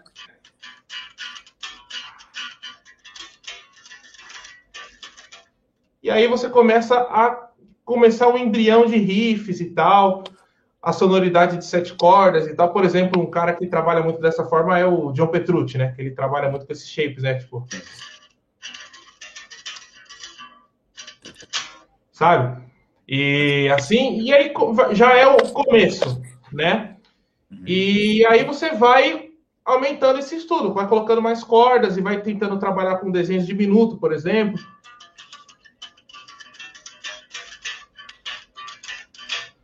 e vai adaptando, sempre pensando na sétima corda, tal. Ah, me chama, não vai usar todas as cordas? De primeira, eu não recomendo. De primeira, eu acho que tem que sentir realmente o, o cisão, como é que ele funciona, né? E vai tocando shapes de escala, tal, vai tentando riffs e cai para a segunda parte que eu acho muito importante, que é repertório, cara. Pega músicas aí de sete cordas, guitarristas é, de sete cordas que você gosta e começa a tirar e aquilo que a gente falou, tira pensando em tocar guitarra, não em, só, em só tocar música. Entender como que o cara pensou aquilo, qual escala que ele usou, mão direita, como é que o cara está trabalhando ali, o timbre e tal. O universo de alcance estendido é muito grande hoje, né? Então, assim, dá para você estudar várias coisas. Tem vários guitarristas. Se você gosta do, do, do prog, tem guitarrista, do gente, do metal extremo, do technical death metal, que eu gosto pra caramba também. Então, assim, tem vários caminhos para seguir e vários repertórios. Mas assim, não fica só no repertório e não fica só nessa parte teórica. Trabalhe os dois, porque aí acho que vai fomentar a tua criatividade e vai te destravando também no, no instrumento. Quem que você acha que seriam assim guitarristas bons para começar a tirar para entender o instrumento dessa forma, para criar a linguagem assim? Boa, boa, uma ótima pergunta. É, John Petrucci, Dino Casares, Misha Mensur, do Periphery. Cara, esses três aí, se o cara tirar uma música de cada, já, já, já é um caminho sem volta. Eu tenho certeza é, que ele vai. Que pega vários estilos, né? Exatamente. Exatamente. Eu não vou recomendar o Mexuga, o Mexuga eu recomendo ouvir só porque para tirar vai passar raiva. Vai, vai dar, vai, vai sair fumaça. Vai dar bug, vai dar bug. Muito bom. E aí, tem mais? Tem mais Ah, aqui. acabou. Ó, alguma novidade da guitarra roubada? Pergunta do Fabiano Amorim. Pô, Fabiano, ainda não, cara, ainda não. É, para quem não sabe, eu tive uma, uma guitarra roubada é, no ano de 2012, uma guitarra de, de oito cordas, verde, e é uma guitarra muito importante para mim. Foi a guitarra que eu gravei os meus primeiros discos, o, trabalho, o primeiro trabalho do Code 37, foi quando eu virei produtor musical. Foi uma guitarra assim que foi muito marcante na época da minha vida. Eu tinha só 20 anos, eu era eletricista, abri mão da minha profissão para virar músico. E essa guitarra ela foi muito importante e ela foi roubada, né, na estação Lapa. E eu nunca mais achei. E de um tempo para cá é, surgiu pista que ela estava sendo vendida no Mercado Livre. Eu sempre procurei a vida inteira, sempre nunca deixei. E tenho procurado, apareceram algumas pessoas falando que o cara que está com ela tentou pintar, e nisso eu tenho procurado, as pessoas na internet têm me ajudado bastante, mas infelizmente eu ainda não, não tive é, sucesso nessa procura, né? Eu acho que a pessoa já sabe o que eu procuro e ela optou por não entregar, por mais que eu falei que eu não, não tenho nenhum problema com a pessoa, às vezes o cara comprou e não sabe, eu só quero a guitarra de volta e, e até pago se for preciso, eu só quero meu instrumento, que é um instrumento especial, mas infelizmente no momento eu não tive é, nenhuma novidade, não. Que merda, cara. Olha, eu vou te falar. Há esperança, viu, cara? Eu vou te Com contar uma certeza. história. Eu vou te contar uma história. Vocês vão ficar de cabelo em pé. Cabelo em pé. Um belo dia, é, quando a gente fazia, lembra, Rafa? A gente fazia aquele é, Union Fest. Sim. E a gente normalmente chamava bandas de, várias cidades, né, para fazer um, um rodízio, né? Então a gente fez um show no, no Blackmore que era Ancestral, Pleiades e This Grace Found, que é uma banda de, de São José dos Campos, né? Do, inclusive do meu amigo Marcos Dota, do Luizinho, que hoje é vocal do Hate Matter. Então. Uhum. E aí, cara, a gente estava no Blackmore passando o som, de repente me aparecem dois policiais e um fulano e um cara, assim, final de tarde no Blackmore. E o cara falou assim: Oi, eu quero falar com o guitarrista da Pleiades. Aí todo mundo falou: Caralho, que porra é essa polícia aqui, meu? Aí chegou um cara e falou assim: Oi, ó, é o seguinte, você tem uma guitarra que é minha. Aí o cara, como é sua? Ele falou assim: sua guitarra, a guitarra que você está usando é roubada. E ela foi roubada de mim em 89. Maluco! Caramba. Quando que eu nasci, velho? Nossa. E aí Quantos ele anos falou, depois? 2000 e? Mais de 20. Ah, isso é 2000 e... Pô, isso devia ser 2008, 2009. Quase 30 anos depois. Cara, o cara te usou. assim. 20 anos depois. Essa 20 anos é depois. E aí, é, cara, e olha só, olha isso, cara. Por isso que eu tô falando. Tem esperança. Caramba, tem, sem Por dúvida. quê? Porque o cara, ele falou: Meu, como é que você descobriu? Primeiro, que a banda é de Minas, né? Tava tocando aqui em São Paulo, o cara baixou no- na hora certa, no lugar certo, e falou: Pode me dar. O cara me sacou da nota fiscal da guitarra, era uma Jackson Hand Rhodes americana, branca. É, o cara sacou da nota fiscal da guitarra que ele comprou nos Estados Unidos e bateu o número de série certinho simplesmente meteu a guitarra debaixo do braço e vazou. Mano, imagina a felicidade desse cara. Eu, eu falo sempre, mano. O dia que eu achar essa verdinha aí, vai ser E aí, emoção, cara. cara, Imagina. Nós fomos entender como esse cara tinha aparecido. Olha só. É, essa banda apareceu num programa do SBT de tipo calouros assim e tal. E apareceu, né? Porque uma minazinha que canta pra caralho, inclusive, que, que cantava. Um cara bateu o olho na guitarra desse maluco e falou assim: Ô Fulano, é, a sua, a sua guitarra tá na televisão. Ligou pro cara, sua guitarra tá na televisão. A hora que ele Uhum. bateu o olho, ele falou assim: é a minha guitarra. Como é que você vai falar para mim que o cara descobriu que era a guitarra dele? Não tenho a pique ideia. E ele ficou de olho na banda. ele começou a seguir a banda no, no, no Facebook, o caralho e tal. E aí, quando os caras vieram para São Paulo, ele falou: vou colar lá. Chamou a polícia, explicou para a polícia, falou assim: ó, eu tenho um BO do roubo, tá aqui, tá aqui a nota fiscal da guitarra. A banda vai estar tá lá, eu preciso de que alguém me acompanhe. Os caras meteram, entrou na viatura, levou para a porta para o Black, na hora que chegou, os caras chegaram e falaram assim: é essa mesmo, pode levar. A sorte que o moleque tinha levado uma outra guitarra de reserva. Só que assim, não houve resistência. É, nem, o moleque, nem o moleque chiou, nem o pai do moleque que, que era meio que o. Né, tava lá junto com eles, lá, empresário, sabe que bosta que era. E aí, meu, o cara só olhava assim. E o cara meteu a guitarra dentro do case, case original da Jackson, levou embora, todo feliz, chorando de, de alegria. Aí eu falei, mano, como assim, cara? Você deixa levar a guitarra? Ele falou, é, o cara tá com a nota fiscal, vou fazer o quê? Falei, meu, mas como, como assim, velho? Quanto você, quanto você pagou nessa guitarra? Ele falou, ah, 800 reais. Ah! Ah, mano, que, por isso que o cara tá nem aí, velho. Como é que você vai pagar 800 reais numa Jackson americana? Ah, tá na cara que era roubada, caralho. É. Mas assim, ele, ele escapou de ser preso por interceptação, interceptação de mercadoria roubada. Foi, Como o troço já tinha acontecido há muitos anos, e no mínimo o, o, o policial olhou para cara e falou assim: velho, essa guitarra é mais, cara, mais, mais velha do que você, ou esse, esse roubo aconteceu muito antes de você nascer, porque era bem moleque mesmo, já tem uns 18, 19 anos. E foi lá e levou a guitarra embora e falou: meu, Foda-se, pau no seu cu. Então, Léo, eu não lembro agora se foi 2008 ou 2009, mas é, eu vou procurar depois, eu falo pra vocês. E é isso, é, cara. Que, que, que, cor, que cor que era a guita? Branca. Branca, Branca com aqueles stripes nela, assim, sabe? Hand road, aquela hand roads clássica. clássica não, não a mais fininha, aquela outra, é. aquela mais larga, assim mesmo. Nossa, velho, a guitarra maravilhosa. Com o hardware todo dourado. Espetacular. E assim o cara, bicho, falou: Meu, achei minha guitarra 20 anos depois e vou levar embora para casa. A minha que foi roubada é oito cordas verde fluorescente e é o modelo único que o Luthier fez. Então, assim, é, o dia tem... que aparecer, não tem é, como.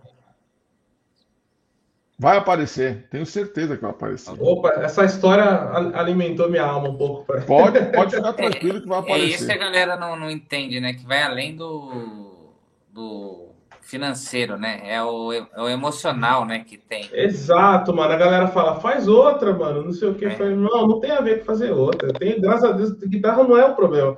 A questão é a história, é um instrumento importante, marcou a fase da Você minha gravou vida. suas primeiras Gravei, meu primeiro álbum, cara. Hoje eu sou produtor musical, mano. Hoje eu vivo disso. O primeiro álbum da minha vida eu gravei com essa guitarra, tá ligado? Então, assim, é, é mó, pô, tem é, várias questões, né?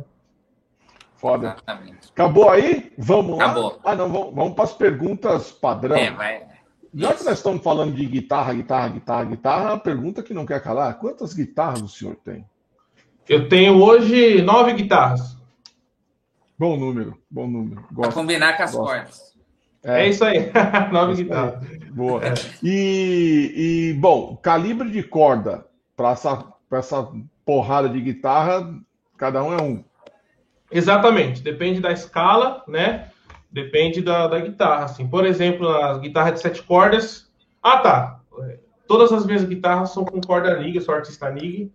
E eu uso guitarra, é, corda Nig 09, tá? Eu gosto muito de corda 09.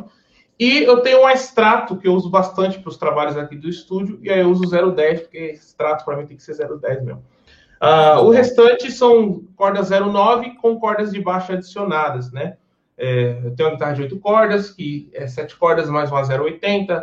As guitarras de 9 cordas, tanto a Karasik quanto a Rustic, é um cordoamento de 7 cordas, mais uma 0,80 na oitava corda, e um, na oitava corda e uma 100 na nona corda. E a minha guitarra barítono, que eu mostrei para vocês agora há pouco, eu uso corda 0,12 e afino ela em Lá. Tá. Legal. Ou drop sol, né? Mas, mas essas...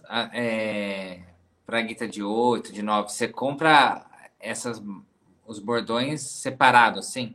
Avulsos, exatamente. Isso é um tá. jogo de sete cordas mais duas cordas avulsas. Existe jogo Existe, de nove cordas.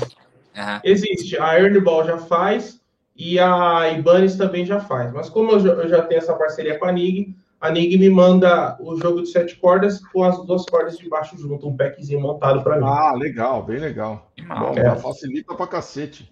Pra Quem caramba. sabe Paleta. o futuro modelo Signature aí da, da. É, Ó, É, quem sabe aí. Já, Olá, já com- Vamos lá. E palheta? paleta eu uso a Gucci Guitar Picks. Essa aqui é a minha paleta. É, é uma Jazz 3 XL de 1.3. Cara, eu preciso testar essa palheta, velho. É caminho sem volta. Eu imagino. É maravilhoso, cara. Eu já, deixo, eu já deixo a paleta que eu gosto de usar aqui na, na- aqui na, na, na mesa, né? Uhum. Aí sim. Então, mas aí, olha só. eu- a hora que eu comecei a usar essa paleta, eu falei, fudeu. Ela é uma Black Fang 1.14, né? Mas aí eu falei, meu, não dá para ficar pagando 6 dólares num pacote de 6 paletas. O que, que tem mais próximo disso? Isso aqui. É o Tex 1.14. Uhum. É igualzinha. É igualzinha. Só não é preta. Sim, sim. Não, o Eu falou tô- mim da, da, da Altex. Mano, é, para mim é sensacional. Mas eu, eu fico vendo, eu falo assim, cara, essa, eu preciso, acho que, de uma pontinha um pouquinho mais. hum. Eu gosto da ponta da Jazz 3, mas o tamanho da Jazz 3 me incomoda, porque eu tenho a mão grande e um bordão É. de 0,80 é muito É, ruim para tocar. é, então, eu vi essa Jazz 3 XL, que ela é um pouquinho maior, né? Isso, exato. Mas não é aquela, aquela gota, né? Que você Não. tá procurando, né? Que aquilo é Não, aquilo não. enrosca até, né? Nossa, aquilo não dá. Aquilo não dá. É, aquela lá não. É paleta, É é tipo essa aqui, ó. É, então. É, acho que é isso aí. Nossa, é essa, bem- daí- essa eu nunca toquei. Nossa, aqui pra fazer uma. uns- É massa. É, Sweep. é, é- essa aqui, ó. Um cara dos Estados Unidos mandou pra mim que ela é de fibra de carbono. Ela não desgasta, ela não desgasta nunca. Daí você fala, pô, é um tolete, né? A hora que você compara ela É. com outra, É, um- é uma telha. né? Ó, Eu Só tenho uma que paleta de ágata também. É, na, na pegada dessa, só que ela é toda baulada, né? É confortável, assim, só que não, eu ainda não consigo. Não é todo o som. Agora, para fazer os violão meio flamenco, que eu gosto, puta, é uma delícia. No, no, no nylon, puta, que ela não, não dá aquele ataque, né? Por ela ser abaulada. Faz... Ah, pode crer, pode crer. Legal. Mas, mas a minha preferida ainda é. Mas eu, é Tortex É a 1.14. roxinha. Mas eu queria, o, o Gia falou dessa Utex.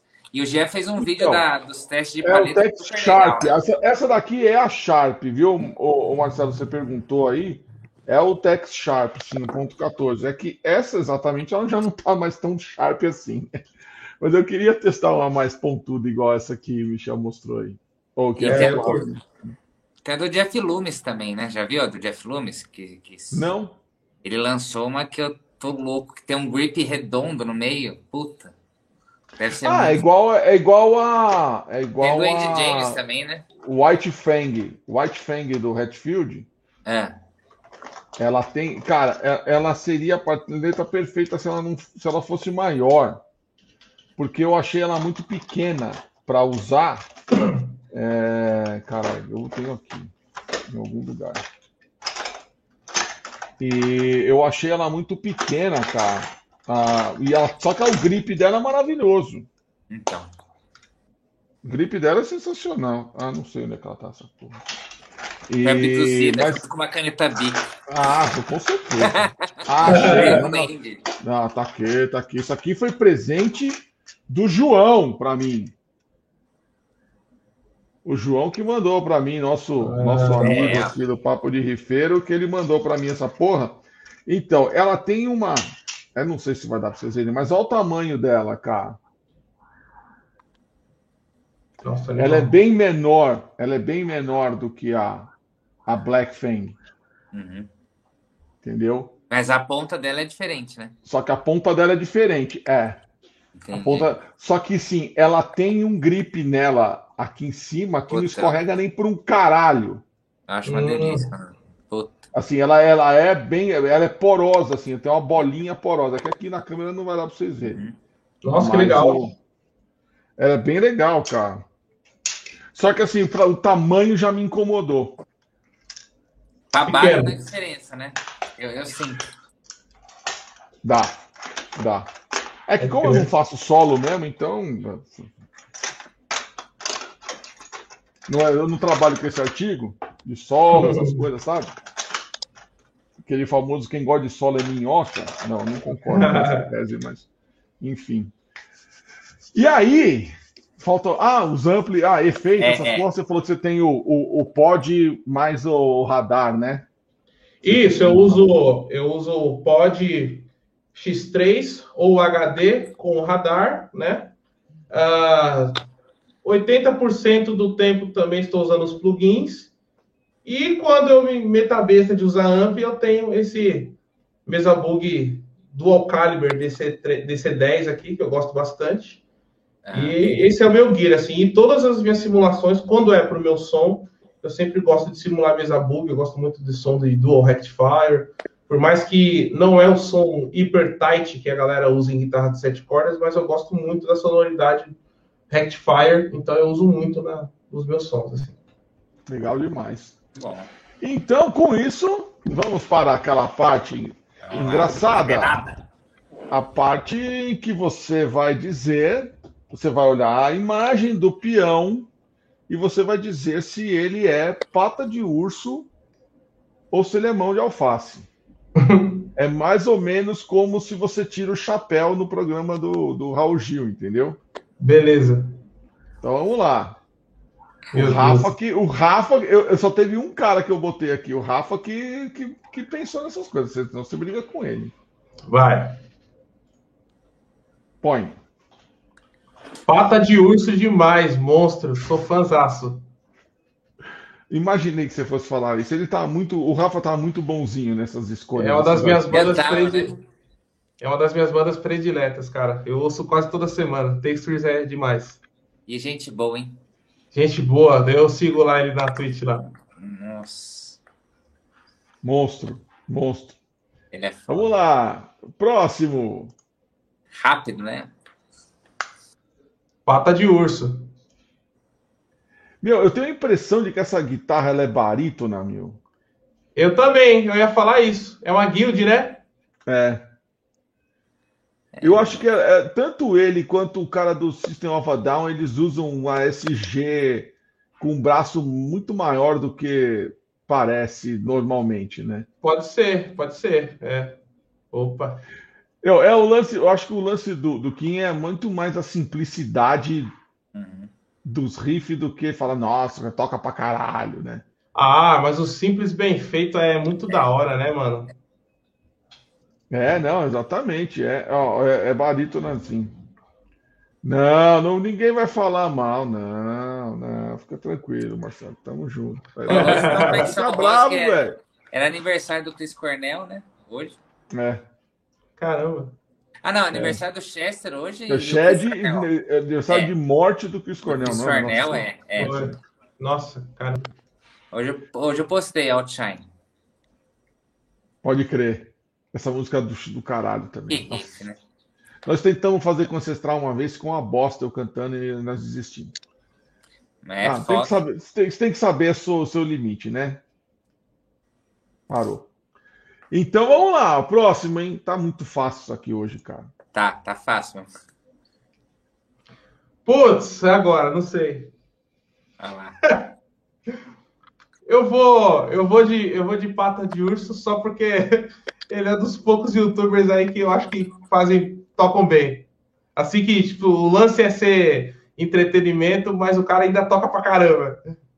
É, então, cara, assim, eu vejo muita gente falando mal dele, né? É, talvez por ser caricato demais. É, exatamente. É, a, a intenção do novo, canal é essa.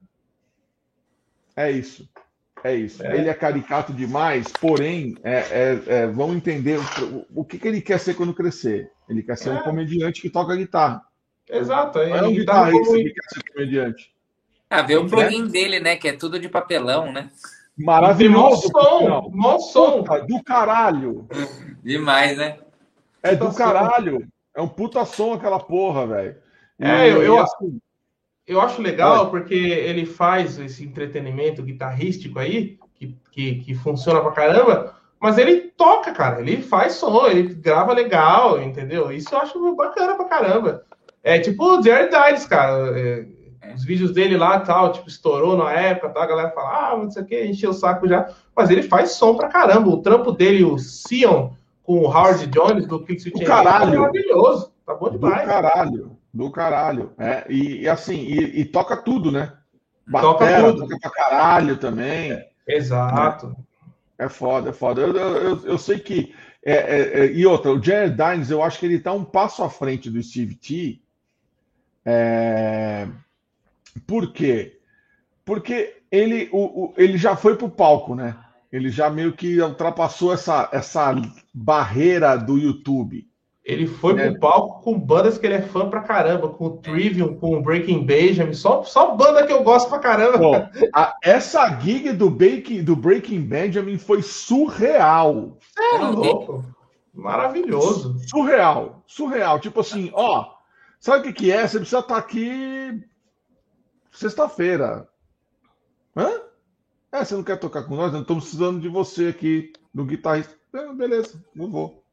Cara, a emoção dele postando, falando sobre, cara, é maravilhoso, porque ele gosta muito do Breaking Bad. Sim. E eu já eu sigo a banda há anos, também gosto pra caramba, e foi, foi demais, cara. Achei muito louco. Foda, foda. Aliás, em falar em, falar em Breaking Benjamin, é, estou pensando seriamente depois eu preciso ter uma conversa de pé de orelha com meu amigo Rafael, porque assim, eu, eu entrevistei o Breaking Benjamin. Oh. Só que o meu, o meu canal, o meu canal, é, o Rock Trips, ele tá largado para as traças. E eu tô pensando seriamente em colocar essas entrevistas, tanto a do Tremonte quanto a do Breaking Benjamin, aqui no Papo de Rifeiro. Oh. O que vocês acham? Pelo amor de Deus, cara. Tem tudo a ver. A do Tremonte, com certeza. A do Tremonte eu vou. Depois, Rafa, eu vou, eu vou mandar o vídeo para você a gente sobe tá. pro canal aqui. Tremonte é um dos maiores especialistas de som de mesa bug que existe, cara. Não é tem foda. nada igual. Nada igual. Nada, nada, nada, nada igual. Você é louco. Filha da puta. É, concordo. Dito, dito por quem ouviu o som dele de cima do palco, Michel. Mano, que privilégio. Mano, é foda. É foda, é foda, é foda, é foda. Só que assim, ele pelo menos agora, é... ele começou a se tocar que ele estava exagerando um pouco na dose do xarope. Porque ele começou a usar o Oxy, tá ligado? Aquele, hum. aquele atenuador de potência de caixa. Uhum. Na última turnê, o último show que eu vi do Walter Bridge em 2019, é, ele já estava usando. Por quê? Porque o som do palco era alto, mas alto num, num volume que era ensurdecedor e realmente chegava a incomodar. Eu vou falar para você, eu já vi seis shows do Alter Bridge. É, e um show que eu assisti em Las Vegas, eu fiquei na frente do ampli dele. Não se ouve mais nada, só se ouve a guitarra dele. Não dá para ouvir a voz do Miles Kennedy. E tão alto, cara. É, e é, é Bogner e Mesa? Bogner e Mesa. Ele já tinha começado, é, porque assim, eu fiz aquele, aquele masterclass com ele, né? De você ficar tocando na frente, tocando. tocando. Você, treme na frente do cara. Ó, essa guitarra aqui, ó. Essa aqui é uma Tremonte que tá aposentada porque tem assinatura de Deus. Né? Que legal, que da hora. E, e, meu, e assim, ele leva a gente no palco e fala, né? Ó, oh, então, meu som é o Bogner e o Mesa. O Mesa é isso aqui. Aí ele liga, mano, vem um som que parece um tapa na cara. Heavy D, né? É, meu, é, é, tipo, ele vem com, com, com mais agudo e mais, e mais médio. E aí ele fala assim, então, pô, aí tá. Aí quando eu quero dar o chão do negócio, é, é o Bogner. Nossa, nada que ele liga o Bogner, não é um tapa na cara, é um soco na boca do estômago. Nossa, que da hora, velho. E é um puta som, mas é alto pra caralho. E aí eu vi uma entrevista dele que, assim, eu, é, eu fiquei assistindo, em 2019, eu também assistindo House of Blues em Orlando, muito perto do palco, o som tava do caralho. O som tava maravilhoso. E aí, eu falei, caralho, meu, puta, o som tá muito mais legal agora do que tava dois anos atrás. E eu vi aquelas caixinhas em cima da caixa dele, hum. né? Como no, no, no, no é, como no disco do último disco do Alter Bridge, Walk the, Walk the Sky, tem alguns teclados e quem toca teclado é o hold dele. Todo mundo estava usando in-ears, inclusive ele. Hum. Entendeu? O Tremont não usava in-ear. O monitor era uma caixa que ficava na fuça dele. É.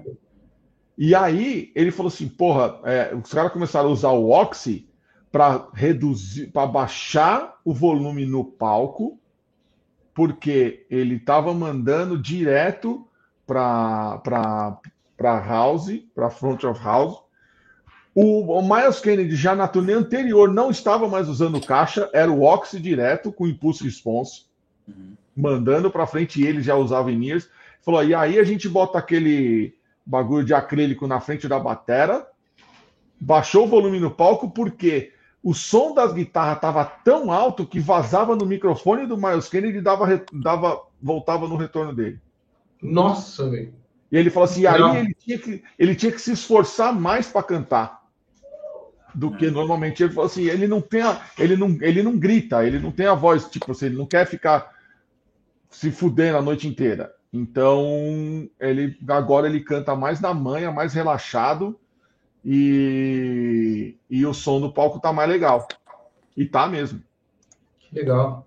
Bem mais legal. Então vamos pro próximo. Aí, ó, o Marcelo já tá, já tá, já tá, bicho, ó. Não fala, não fala isso não que eu estou satisfeito, eu estou muito satisfeito. Tá aqui, tá aqui, tá aqui. Deixa essa SEzinha, tá lá chamegada pelo homem. Eu, peguei, eu tirei foto com aquela guitarra toda pintada à mão, sabe? Daquele fulano, uma, aquela guitarra maravilhosa, assim. Caramba, que da hora, mano. Foda, foda. E outra. E tem mais uma outra coisa. Não tem ninguém mais legal no rolê. Ele é da horão? Isso que eu ia perguntar. Ele é, ele é não suave. Tem. Não tem, não tem, não tem, não tem, não tem ninguém mais legal do que ele. Entendeu? Caramba, que da hora. Cara, ó, eu encontrei com o Tremonte, eu fiz o meet and greet em 2014.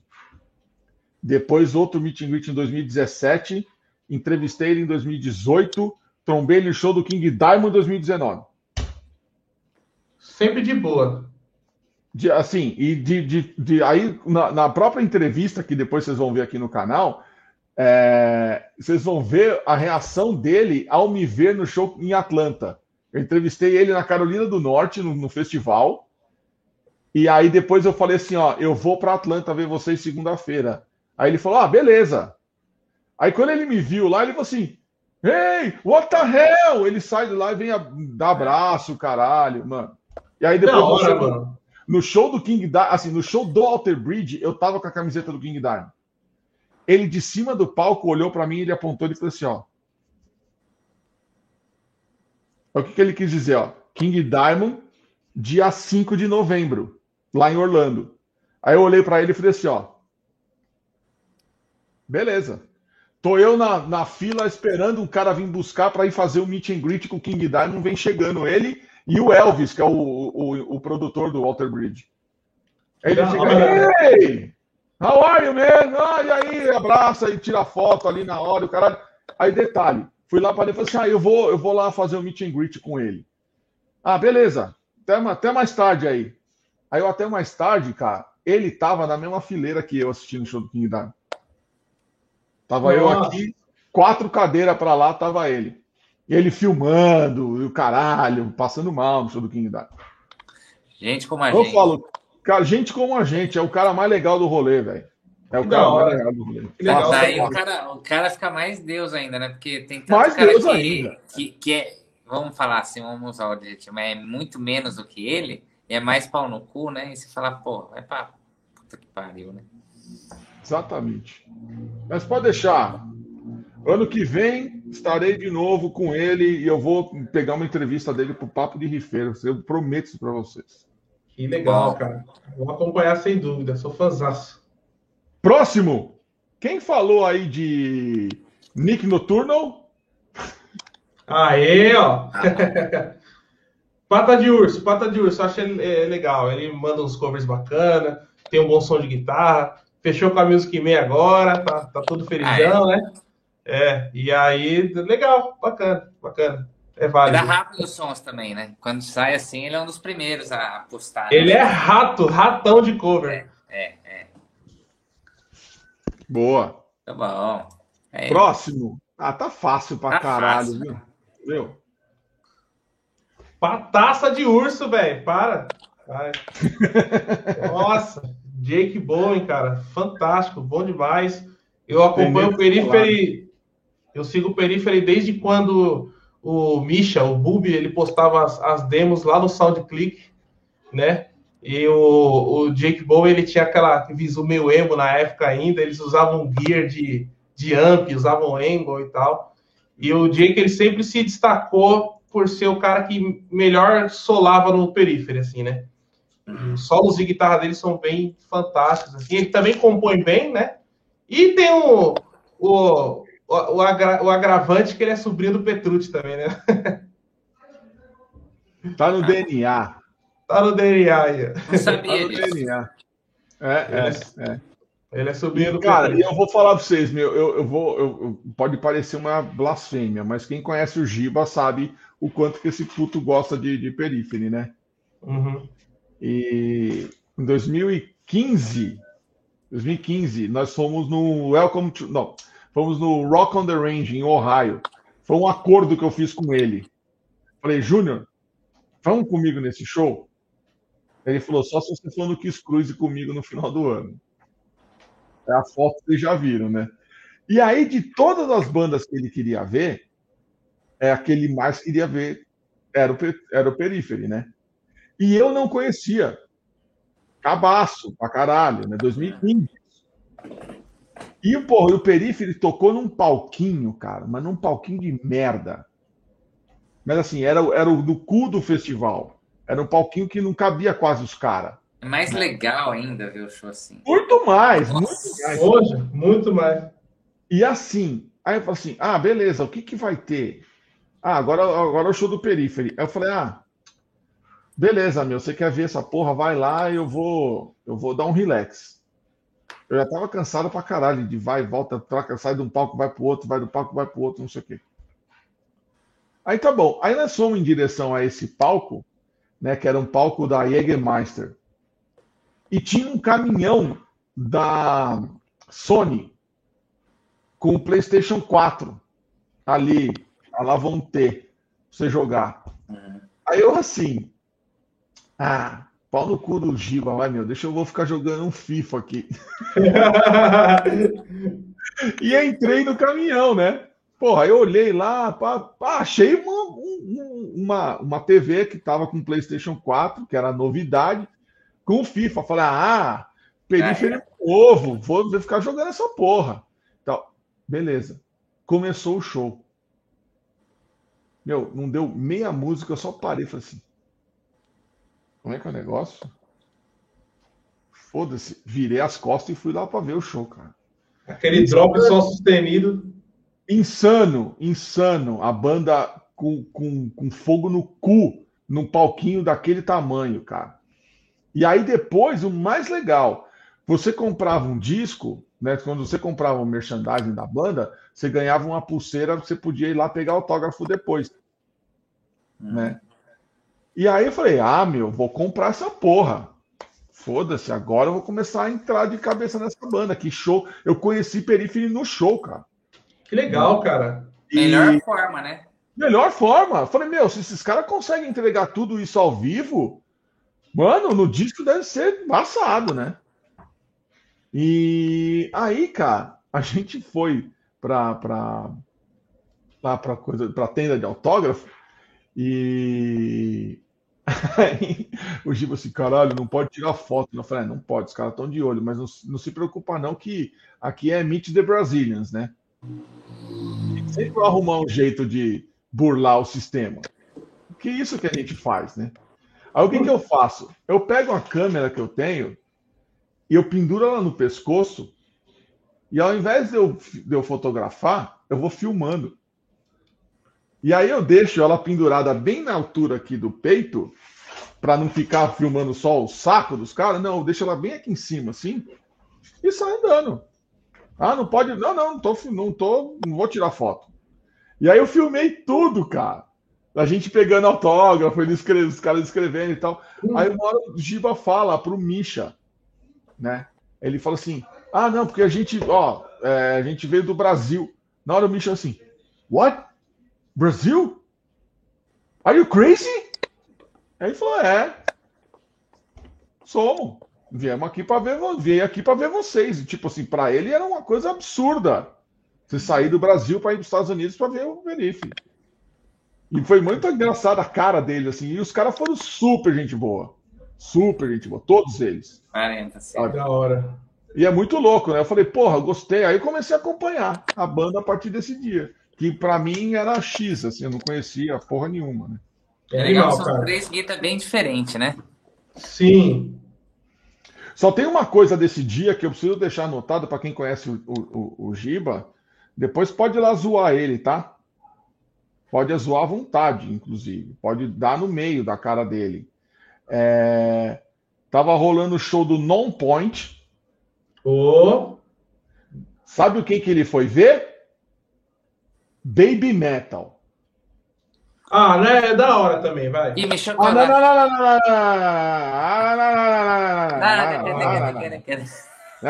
não, não, não, Pô, Agora, nove eu... cordas. Mano, aquilo pra mim é uma piada de péssimo gosto. Tipo Lulu. É o Lulu. É o Lulu da música japonesa. Vou gravar Baby Metal. Cara, é, seu filho da você tá fazendo só para me provocar, né? Eu te xingo, cara. Eu vou meter vários dedos pra você assim. Falei assim, ele assim, o Giba assim, cara, eu preciso ver isso. Eu falei, velho, pra que que você precisa ver isso? Isso é uma merda. Não, mas eu gosto. Falei, Giba vai ter o show do Non Point. Ah, foda-se Non Point, eu quero ver. Eu falei, meu, sabe que vai ficar uma mácula? Ele vai ficar uma mácula na sua carreira musical.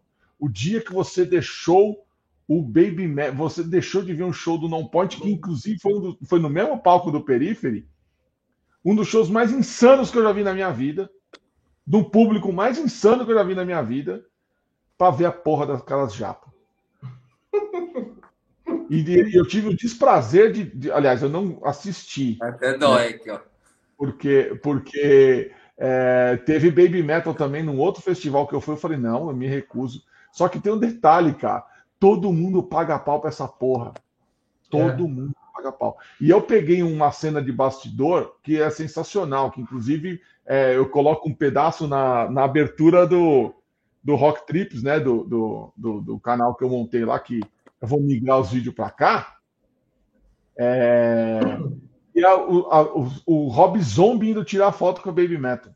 Tem o Kirk Hammett também, não tem? O Kirk, ele, ele os caras gostam dessa porra, velho. Ah, não, ou El, ou El. Não, não, não, não tem. Não, não tem. Não tem. Well, vai, vai, vai ver meu Instagram porra. então que eu gravei Dragon. Me, me, me, impressiona saber que alguém tem ouvido essa música até o fim. O Rafa.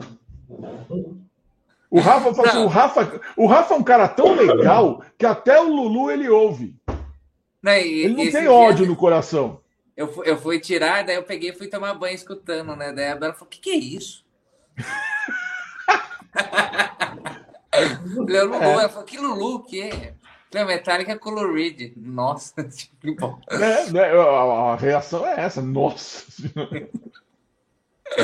Ai, muito bom, muito bom. Não, não, não, El, não é, cara. Devil não é. Aquele velho, aquele velho, nada que ele põe a boca é, presta, desculpa. Ele, é, ó, ele, ele já que... vai falar de Junior Dead.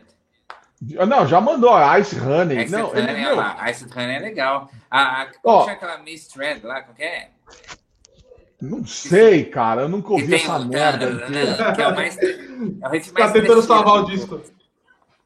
Ô, oh, grande André, grande André, esse aqui também manja de metálica, viu? Dê a sua opinião sobre o Lulu, André, por favor. Um especialista como você.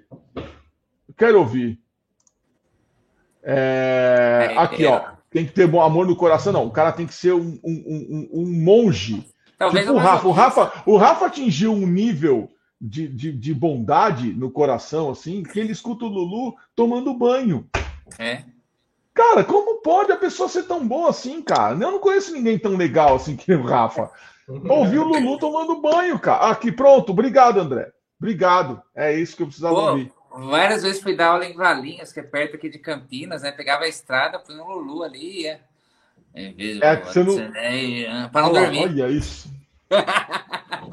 Para não dormir, não ter pesadelo, né? Ou, ou, se dormir, já, já, já chega, né? Não, é, é mor, pode ser as dorgas, é exato. Pode ser dorgas pesadíssimas. Só chocolate não, aqui.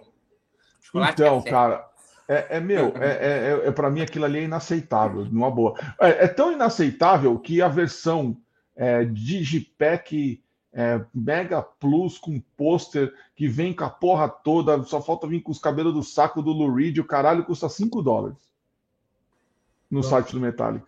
A versão mais foda do bagulho custa 5 dólares, porque ninguém quer essa merda. Exato. Olha, tá vendo? Obrigado, André, mais uma vez. Isso é música para suicídio. É. Não, não, pode falar, Marcelo. É, é isso aí mesmo. Eu, eu mesmo gravei o riff, marquei o Ale. É, ele me marcou esse lazarento, cara. Eu falei assim, meu, eu não acredito que o Rafa fez isso comigo. É, ai, ai, sensacional. Ô, Michel, nós estamos nos encaminhando para a parte final. Opa! Mas óbvio que tem algumas perguntas padrão do programa, certo, Rafa? Opa! Então, no, no grande finale, que rufem as paletas aí, que galopem as paletas, quem uhum. seriam uhum. seus três riffmasters? Ah, tranquilo. Uh, Dino Casares, Frederick Tordendal e Joe Petrucci. Boa. Muito bem, muito bem. E não precisa ser exatamente desses três, mas quais são os três riffs que você gostaria de ter escrito? Meshuga Bleed, The Dark Eternal Night Dream Theater e The Manufactory Fair Factory. Muito rápido, bem. Rápido, meu, ninguém foi tão rápido. Nem nós. bateu, é, é verdade. Nem nós, nem Não. nós. É. Isso aí, muito bom. muito e para a gente finalizar, tem a pergunta da polêmica, a pergunta do cancelamento, a pergunta é. que vai parar na boca do Brasil depois. é das bandas consagradas, das bandas que todo mundo gosta, qual é a banda que você não suporta? Ah, peraí é bem difícil ter uma banda que eu não ouço nada, que eu não escuto nada. Caramba, não sei se. Eu... coração. Ah, tem uma, tem uma e, e, e, eu acho que realmente vai, vai polemizar porque todo mundo gosta. Eu não gosto de Beatles, cara. Ah. Putz, eu não, não gosto assim. Te entendo. Mas assim, longe de achar que a música é ruim, mas eu não, não, não, não tenho interesse em ouvir o que eu ouvi, eu não senti vontade de ouvir de novo, tá ligado? É o famoso respeito à história, mas não é para mim. É, isso aí, pô, é isso, matou, cara, é isso. respeito à história, mas não é para mim. Eu acho que é a única banda, assim, acho que é a única. É.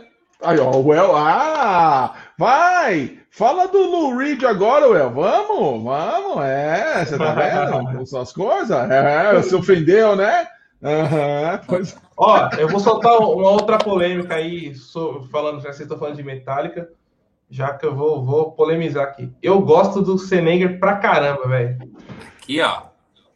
Aqui é time. Você tá no Senenger Futebol Clube aqui. Eu gosto pra caramba. Some Kind Você of Monster no... é um baita riff. Você está entre amigos, Michel. Oh, obrigado, Dona Inês, obrigado. Com certeza a sua nora Ai. Pri vai ficar boa logo. Melhoras para ela, vai dar tudo certo.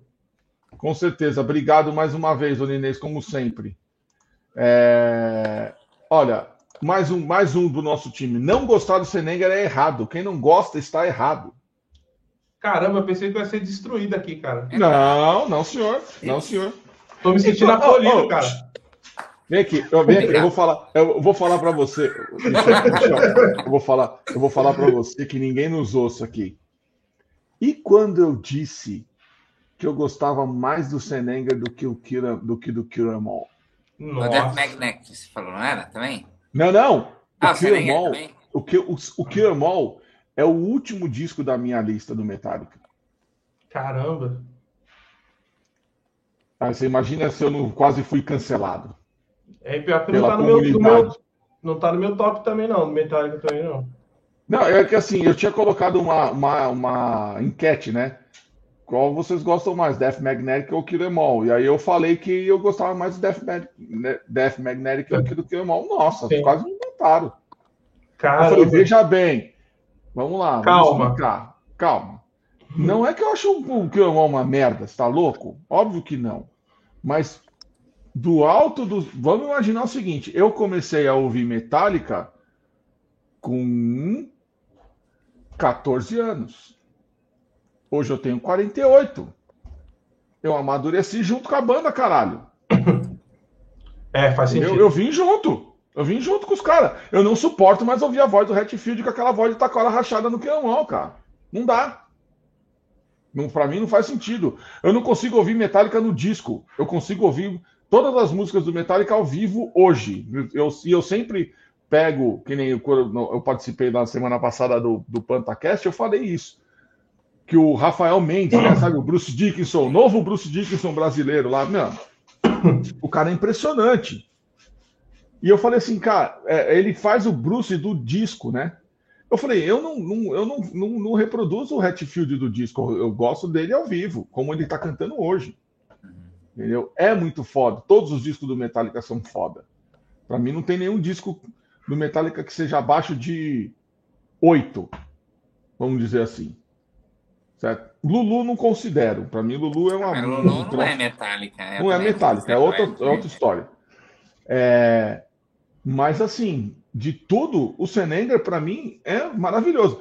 Embora tenha Invisible Kid, que para mim é uma das piores músicas do Metallica de todos os tempos. É. Essa e Por Twisted Me, para mim são duas músicas que eu não consigo ouvir, sinceramente. Uhum. Mas assim, o, o, o, o Senenger não é um disco que me incomoda, nem a caixa. A caixa já, já virou hábito. Aham. É, Sim, beleza. Ah, vamos ouvir o Senegal, põe o DVD, põe os caras tocando mesmo, sabe? E tá tudo E- certo. E ao vivo é legal pra caramba. Principalmente assim, se pegar na, na Alemanha, eles tocam muita música do Senenger, né? Você vê É, que. eles voltaram a incluir músicas do Senegal no setlist, né? Eles ficam tocando entre Senegal e, e, e, e, É. e Frantic, né? Eu amo. Again. Shoot Me Again eu acho. Demais, demais, demais. Eu acho Muito foda. maneiro. é. Ô Felipe, eu tenho, eu tenho a frase, eu sou autor da frase que eu posso distribuir ela para quem quiser, pode usar, pode usar. Metálica, nada é maior. Exato. Nada é maior. E, e no grupo lá, né, falando da maior banda de metal, eu falei, mas estão falando do Metallica aqui? É, é, é. Aí, não, aí os caras falam assim: ah, não, que saiu a música do Nova do Iron Maiden, né? É, a música. Eu falei assim: não. Provavelmente é, o Iron Maiden, junto com o Black Sabbath, sejam as duas maiores bandas de heavy metal de todos os tempos. Aí alguém vai falar assim: porra, mas e o Metallica? Assim, não, Metallica já ultrapassou essa barreira há muito tempo. No É. Black Album, no Black Album, o Metallica já não poderia mais ser considerado uma- simplesmente uma banda de heavy metal. É, concordo. Entendeu? Metallica hoje é para música como é, como foi Elvis, como foram os Beatles, como foi o Led Zeppelin, como foi a Madonna, o Michael Jackson, U2, Rolling Stones, é isso aí. O Metallica É tá junto, Bruce, Bruce Springsteen tá com esses caras, É. entendeu? Não, é Não assim, é mais com a raia de baixo. Como que chama o festival que eles vão tocar? É lá, quer? É, Que vai ter um monte de artista pop. É, é. é, é, é, É, é. toca Lady Gaga, né? Geralmente, Lady Gaga, Beyoncé. Então é, É nesse nível, assim. E, e, isso é legal que você vê até, até, nesse álbum de regravações do Black Album, você vê o, o quão que ele, ele, é respeitado pela indústria da música, não só pelo rock, pelo metal, né? Então, não, só... é uma entidade. É, é uma é, entidade. É, é uma coisa absurda. Entendeu? E o que eu acho muito louco, esse final de semana eu tava assistindo o making off do True the Never. Né? Deu uma desenterrada aqui. Cara, a banda to... tomou um tombo, tomou um prejuízo com esse filme absurdo. Mas assim, absurdo mesmo. Não os caras pessoa física, o CNPJ metálica, né? Porque foi uma coisa grandiosa, absurda e megalomaníaca. Porém, em 2014, foi 2012. Caralho, o que, que a gente faz? Ah, 2013, o Orion Festival.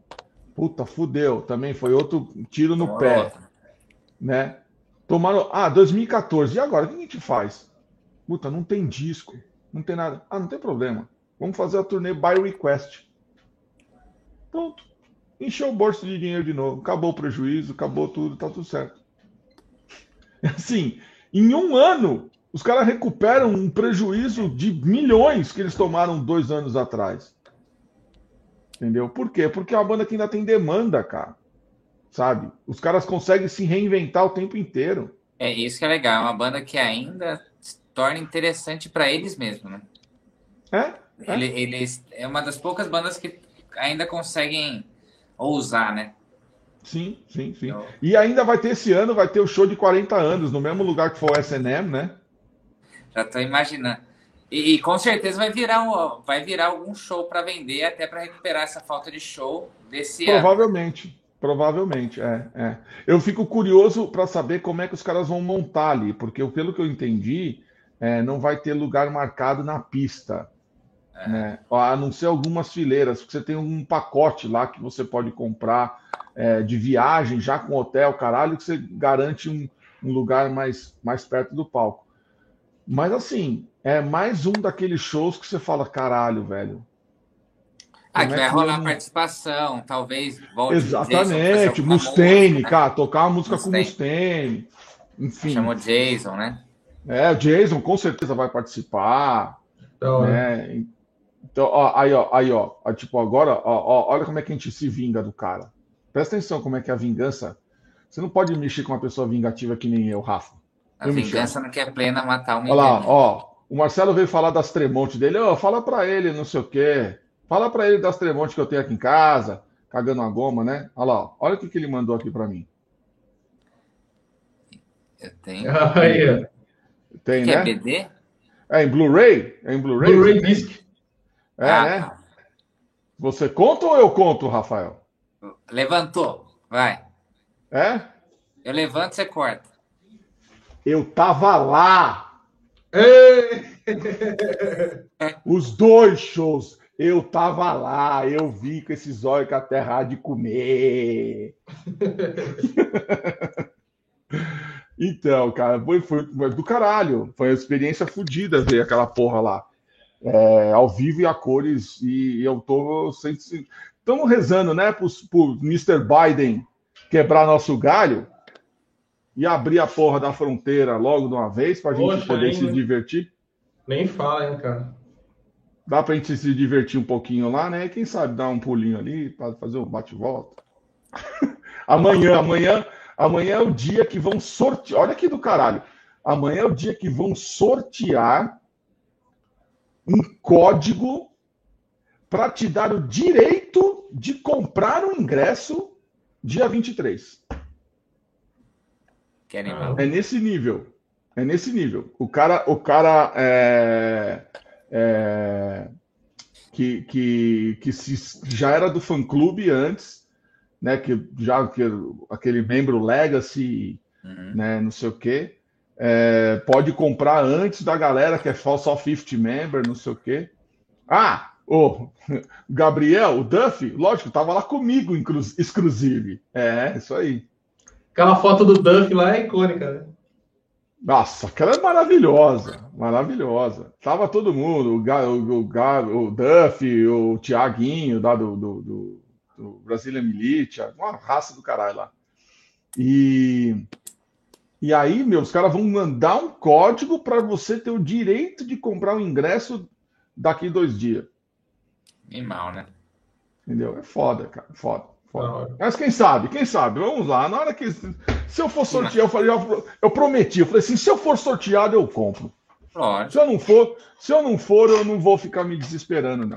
Tudo bem. Que é pra ser, é pra ser. Será? E é isso aí, crianças. Nesse nível de amor e esperança e coisa e tal. Michel, manda seu recado, cara, pra gente. Pô, só tenho a agradecer aí, primeiramente, a vocês, Rafael e Alexandre, aí, pelo, pelo convite. Fiquei muito feliz aí. É, sou, eu me considero guitarrista. Eu tenho meus trabalhos solo, faço bastante coisa, mas meu lance sempre. Comecei a tocar guitarra por causa de riff. Gosto, acho que é o lance que me, me faz tocar guitarra hoje, é isso. E bem legal estar tá aqui, trocar essa ideia com vocês. Falamos de um monte de coisas bacanas, demos risada. E que essa pandemia se cesse logo, que a gente possa se encontrar nos rolês aí. Uma, uma, um lance muito, muito louco, uma curiosidade muito louca. É, eu fui ver o Ancestral uma vez, minha banda tocou lá em São Caetano, e nesse dia deu problema na casa, e vocês não tocaram, cara. E eu fiquei tão Tava triste, com, cara. Com Souzeira, né, meu? Tava com, com Souzeira. É. Isso, e vocês não conseguiram tocar e eu não tive a oportunidade de ver ao vivo ainda. Mas vai, vai, vai acontecer. E muito obrigado a todos aí que me acompanham, que ficaram aí, que fizeram as perguntas, a galera nova aí. Se inscrevam no canal aí, Papo de Rifeiro. Vou estar acompanhando bastante. Marinex, salve Marinex! Ah, pô, ah. mas só agora você fala que você tá aqui, meu. Pô, sensacional. Falta um inscrito para 500, hein? Aí, ó. Um, ó, pelo amor de Deus, é, puta, Duel, é verdade, cara, porra, mas ó, vai dar certo, velho, vai dar certo. A gente vai tocar junto, a gente vai fazer aquele show de novo lá. É, André, pois é, só para membro do fã-clube, isso vai ser foda. Mas se bem que, ó, aqui entre nós já tem cambista vendendo ingresso, tá? Caramba. Cara, a gente já achou, já achou uns cambistas vendendo ingresso antes do ingresso existir, esse filho da puta. Foda. Mas é isso aí, meu. Obrigado mais uma vez, Michel, pela, por, por gastar esse tempo aqui, duas horas e meia de, de, de bate-papo. Pô, passou e, que eu nem vi, mano. Pois é, isso é sensacional. Não, ô, ô Felipe, não, não, não, hoje não vamos falar do Pantera. Não vamos falar. Ó, é, então, viu? Nós vamos. Ai, deixa, deixa mais para frente. A gente vai na, na, na, na é, para o final de agosto já tem um que eu já estou imaginando aqui, talvez para setembro aí, mas a gente vai fazer o papo de feira dos colecionadores aí, só para a gente se sentir mal. Nossa. Que a Marina, a Marina tem uma guitarra, ela tem uma Ibanez, aquela do Rab Beat, que é vazada atrás ali, que é um dos meus sonhos de consumo, aquela porra. Quem sabe um dia, né? Marinex tem uma RG9, nove cordas, maravilhosa. O que, que a Marinex não tem? Gente, Rafa, recado? Não, agradecer a todo mundo aí, agradecer o Michel mais uma vez. Obrigado, cara. Que está acompanhando, continuem se cuidando aí, logo estaremos juntos. É, vão no Instagram aqui de todo mundo, sigam lá. E tamo junto para fortalecer é... de fato Pô, com o movimento. Mas só falta um, meu. Pelo amor de Deus, quem que tá aqui? Não, falta, falta. Falta um só? Deixa eu ver se é isso mesmo. Falta 495. 499. Opa! Então, ó, quem tá aqui que não tá na... inscrito? inscrito, pelo amor de Deus, né? Seja o 500. Seja o 500, é. Seja o 500. Porra, quentão, pô. Quebra o galho, pô. Quebra o galho. Bom que dessa vez não precisa ficar pedindo like, que a rapaziada sentou o dedo aí hoje, tá? É, muito bom. Muito legal, legal muito legal. Ju, ó, Marcelo, Vinícius, Lucas, Léo, Caio, todo mundo aí, obrigado mais uma vez. Vão lá no, cana no, canal do Ancestral, tá, né? Assiste lá o Us vs Dem, compartilha com os camaradas, pode deixar seu comentário. Três arrombados já foram lá, pelo menos já deram seu dislike, que é o normal que aconteça. Deve ser gado bolsonarista ou mortadela petista, um desses dois filha das putas que foram lá falar bosta. Mas tudo bem, é tudo farinha do mesmo saco mesmo, e a gente prova isso. No clipe é, a gente prova que é todo mundo farinha do mesmo saco. Entendeu? Ou é o nosso hater que faz tempo que não vem aqui também, né? Exatamente, que aliás faz tempo que ele não aparece mesmo, né? O nosso hater de plantão. Né? Sensacional. Michel, valeu, cara. Obrigado a todo mundo que Obrigado, ficou com a gente aí. Valeu. Terça-feira que vem, terça-feira que vem tem mais, ó. Avisa os camaradas para vir aqui curtir o papo. Dia do, dos baixistas, hein? Terça que vem. Dos baixistas. Dia dos baixistas, porque baixista também é gente, por incrível que pareça. Vocês acham que a gente vai zoar os baixistas semana que vem? Eu conto com vocês para isso. Valeu, minha gente. Obrigado. Até semana que vem. Valeu, Manos. Obrigado.